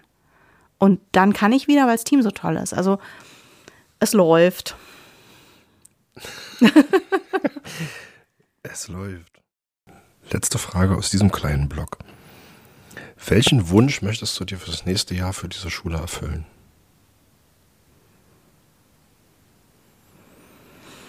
Oh Gott, jetzt holst du ganz tief Luft. Oh, weia. Die Augen werden groß. Ähm, wir haben uns vorgenommen, alle interkulturellen Feste zu feiern. Und haben es bisher nicht geschafft, weil wir nicht die Kraft dazu hatten, noch neben dem Alltag auch noch äh, Feste zu feiern. Und wir haben uns vorgenommen, zu unserem hundertsten Unterrichtstag, der ist äh, Mitte, Ende Februar, alle Feste nachzuholen. Da machen wir unser erstes großes Schulfest. Wir wollen es All-Inclusive nennen. Und ähm, das ist so ein Augenzwinker, ne, weil inklusive Schwerpunktschule und so, na klar. Aber gleichzeitig wollen wir da eben auch ähm, das feiern, was wir bisher einfach nicht feiern konnten. Ne, Chanukka, Weihnachten, Ramadan, äh, das Lichterfest, ähm, also Diwali und all das wollen wir einfach nachholen, Halloween, was auch immer. Ähm, und wollen an diesem hundertsten Unterrichtstag unsere Namensgebung feiern. Die ist dann schon ein paar Wochen her, aber egal. Wollen den hundertsten Unterrichtstag feiern, wollen den Launch unserer Homepage feiern und wollen einfach alles nachholen, was wir bisher nicht feiern konnten. Und dass dieses Fest so richtig großartig wird, das wünsche ich mir. Wenn das gewuppt ist, dann, das wird einfach toll. Das wird, habe ich mir vorgenommen, es wird die Einweihungsfeier toppen. So, Da habt ihr was vor. ich weiß. Und jeder kommt als sein Lieblingsfest. Jeder, ja, komm mal als dein Lieblingsfest. Wir hängen die Kürbisse an den Weihnachtsbaum. Irgendwie so. Keine Ahnung. Noch ist es nicht durchgetaktet. Wir haben ein paar verrückte Ideen. Und ab äh, dem neuen Jahr werden wir in dieser Planungsgruppe zusammenkommen und dann einfach Ja, es wird beben bis nach Pankow, du weißt dann Bescheid. Ne? Ja, Pankow ist ja tatsächlich, also man denkt ja immer, Pankow ist weit weg, aber nee, ist nicht weit, ist nur Ja, ist kompliziert. mal- Ist nur kompliziert zu erreichen von Spandau aus und andersrum, aber an sich ist es gar nicht so weit weg. Man muss halt nur den Weg zueinander finden. Mhm. Und dann sitzt man dabei. Kaffee und Traumsaft. Du hast ja gerade schon gesagt, deine Konrektorin. Das finde Mhm. ich nämlich ist so ein toller, so ein toller Schluss jetzt zum Jahresende nochmal. Gerade in Bezug auf die anderen Sachen, die wir jetzt gerade davor besprochen haben. Erzähl mal. Heute war ähm, die Schulkonferenz, in der die Schulkonferenz eine Stellungnahme über das Stellenbesetzungsverfahren verfasst hat. Das weißt du, weil du bist unser externes Mitglied der Schulkonferenz. Ich bin da. da.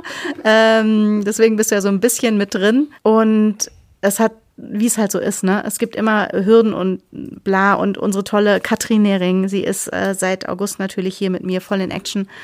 Ähm, und jetzt haben wir aber, sind wir an dem Punkt, wo die Schulkonferenz heute äh, die Stellungnahme verfassen konnte. Und äh, wie nicht anders zu erwarten, war eben auch die gesamte Schulkonferenz ziemlich angetan von ihr, weil sie auch einfach seit August großartige ähm, Arbeit hier leistet. Und ähm, sie überrascht mich jeden Tag, weil sie einfach, sie ist so, so eine ruhige, nordisch by nature, ne? Also sie ist aus dem Norden. Und ähm, sie ist einfach ein, ein unglaublich toller Mensch. Tie Stille Wasser sind tief, habe ich bei ihr auch nochmal neu gelernt als Sprichwort. Und ähm, ich bin so dankbar, sie zu haben im Team. Das ist toll. Du warst ja auch dabei. Ich war auch dabei und das ist mir. Ich oute mich jetzt hier mal gerade ganz kurz. Also ich bin jetzt seit, ich darf jetzt seit diesem Sommer externes Mitglied dieser Schulkonferenz sein und es ist großartig. Ähm, ich habe mich auch riesig gefreut, dass wir sie heute sozusagen bestätigen konnten oder dass wir die Stellungnahme verfassen konnten. Ähm, und dass wir da doch eine sehr große Einigkeit gehabt und das ist toll. Ich freue mich wirklich sehr für die Schule. Ähm, und an der Stelle aber auch nochmal danke, dass du mich damals gefragt hast. Ich habe mich wahnsinnig gefreut, als du mich gefragt hast. Ja, es lag- es lag Marco, auf der hast Hand. du Bock da mitzumachen irgendwie und, äh, und unser 14. Rad am Wagen zu sein. Und äh, ich bin's gerne, tatsächlich. Und äh, ja, wir sind ähm, auch mittlerweile irgendwie miteinander befreundet und äh, ich bin Mitglied der Schulkonferenz hier. Das klingt vielleicht komisch, aber wir hatten es vorhin schon mal ganz kurz. Ich habe Konstanze neulich ein Schulgesetz geschenkt. Ja. Mit den markierten Stellen, mit den Pflichten der Schulleitung. Ja, danke dafür, so finde ich es schneller. Ja, das ist toll. Danke. Ja, du, danke dir. Also ich äh, ne, zur Schulkonferenz. Man macht sich ja doch jedes Jahr. Also wir haben vorhin irgendwo haben wir gehört. Ach ja, genau. Das war sogar in, in äh, Katrins eigener äh, Selbstpräsentation, dass sie gesagt hat, dass sie halt einfach äh, an der Schule arbeiten wollte und die die Motivation auch hierfür hat, äh, weil die ja, die Wege hier noch nicht so eingefahren sind ähm, äh, bei der Neugründung. Und sie hat auch gesagt, naja, es gab halt auch schon Schulen, an denen sie gearbeitet hat, wo eigentlich äh, für die nächsten 20 Jahre die Schulkonferenzmitglieder feststanden. Und es ist ja schon so, dass äh, viele Schulen einfach auch so ein externes Mitglied über Jahrzehnte mittragen und ähm, das ja auch gut ist und toll ist und, und die Schule trotzdem weiterbringt. Und den Luxus hatten wir hier ja nicht. Sodass ich dann auch in der, in der, das erste Mal in meinem Leben wirklich in der Position war, nicht ein bereits bestehendes externes Mitglied, von dem ich auch überzeugt bin, ne, nochmal bestätigen zu lassen in einer äh, konstituierenden sitzender Schulkonferenz, sondern mir wirklich Gedanken zu machen, wer hätte denn das Potenzial, mit dem Blick von außen äh, die Schule auch weiterzubringen. Und ja, dann lagst du relativ schnell, ganz offensichtlich, ganz weit oben. Und ich habe mich, ich habe auch nur dich gefragt tatsächlich. Und du hast ja gesagt, da musste ich nicht mehr weiterdenken. Und das hat mich total gefreut, weil du natürlich eine, eine ganz tolle Perspektive damit reinbringst. Und ähm, das war ja auch bei deiner Bestätigung durch äh, die, nachdem ich dich vorgeschlagen hatte, durch den Rest der Schulkonferenz ja auch relativ klar, dass äh, da auch alle anderen mit einig waren und fein waren. Von daher herzlichen Dank an dich, dass du mit dabei bist. Da, da freue ich mich. Ich war, ich war bei der Bestätigung ja nicht dabei. Also ich habe mich vorgestellt und bin dann aber raus. Aber es ist schön zu hören. Es war ähnlich wie bei Katrin gerade. Ah ja, okay. ähm, welchen Titel würdest du dem Jahr 2023 geben? Krass. Fertig. Also es ist wirklich, es war das äh, bisher beruflich härteste Jahr und gleichzeitig erfüllendste Jahr in meinem beruflichen Leben.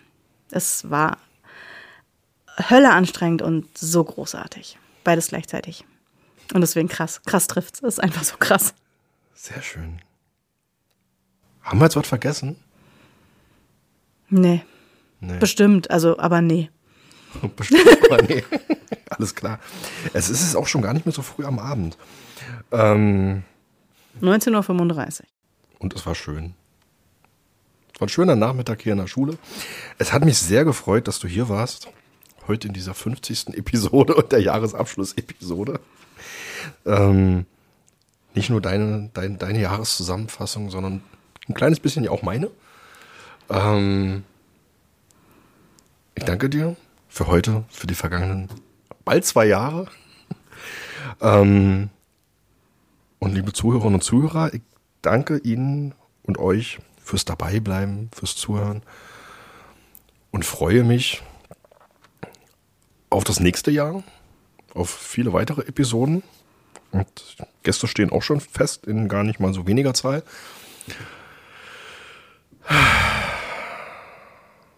Es war ein langes Jahr. Darf ich auch noch Danke sagen? Danke, dass du da bist. Danke, dass du hergekommen bist, auch wenn ich bei dir zu Gast war. Und danke fürs Zuhören. Dann lassen wir das so stehen. Jo. Allen einen guten Start ins neue Jahr und bis zum 12. Januar. Dann gibt es die nächste Episode. 51. Auf Wiederhören. Und jetzt gibt es noch ein bisschen Musik.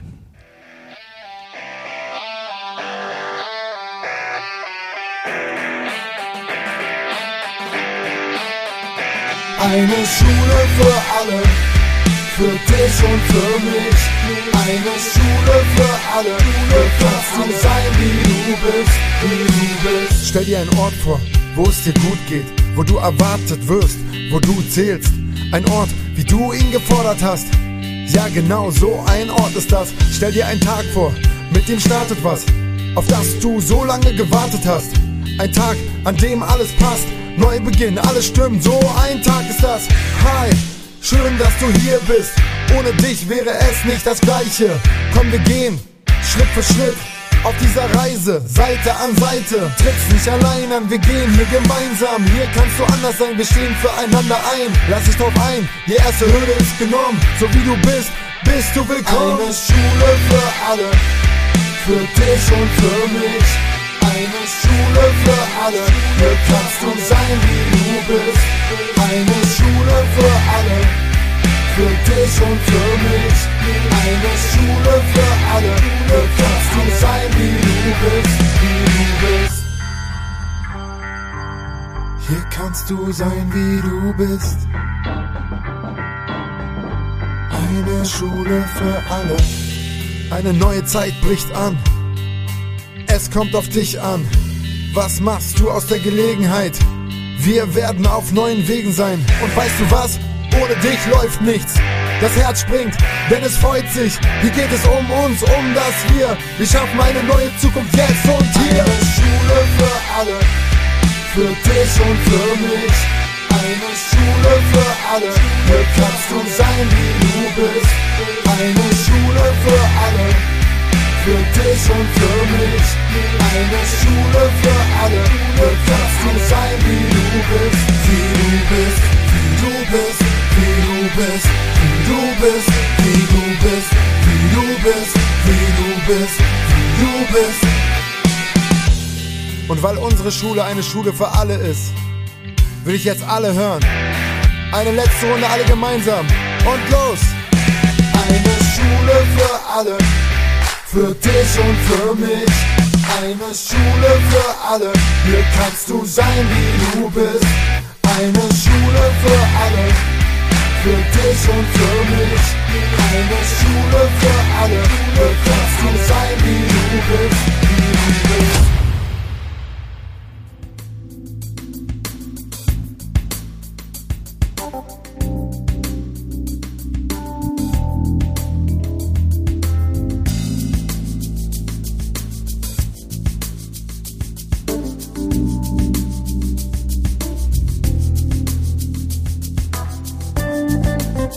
Vielen Dank fürs Einschalten. Dies war Herr Fechner lädt zum Gespräch. Ich lade mir in diesem Podcast regelmäßig Menschen, die mit den Themen Bildung und Kultur zu tun haben, zum Gespräch ein, um herauszufinden, wer sie sind, was sie tun und was ihre Motivation ist. Alle weiteren Episoden dieses Podcasts finden sich unter marcofechner.de und auf gängigen Podcast-Plattformen. Die Musik für diesen Podcast stammt von frametracks.de.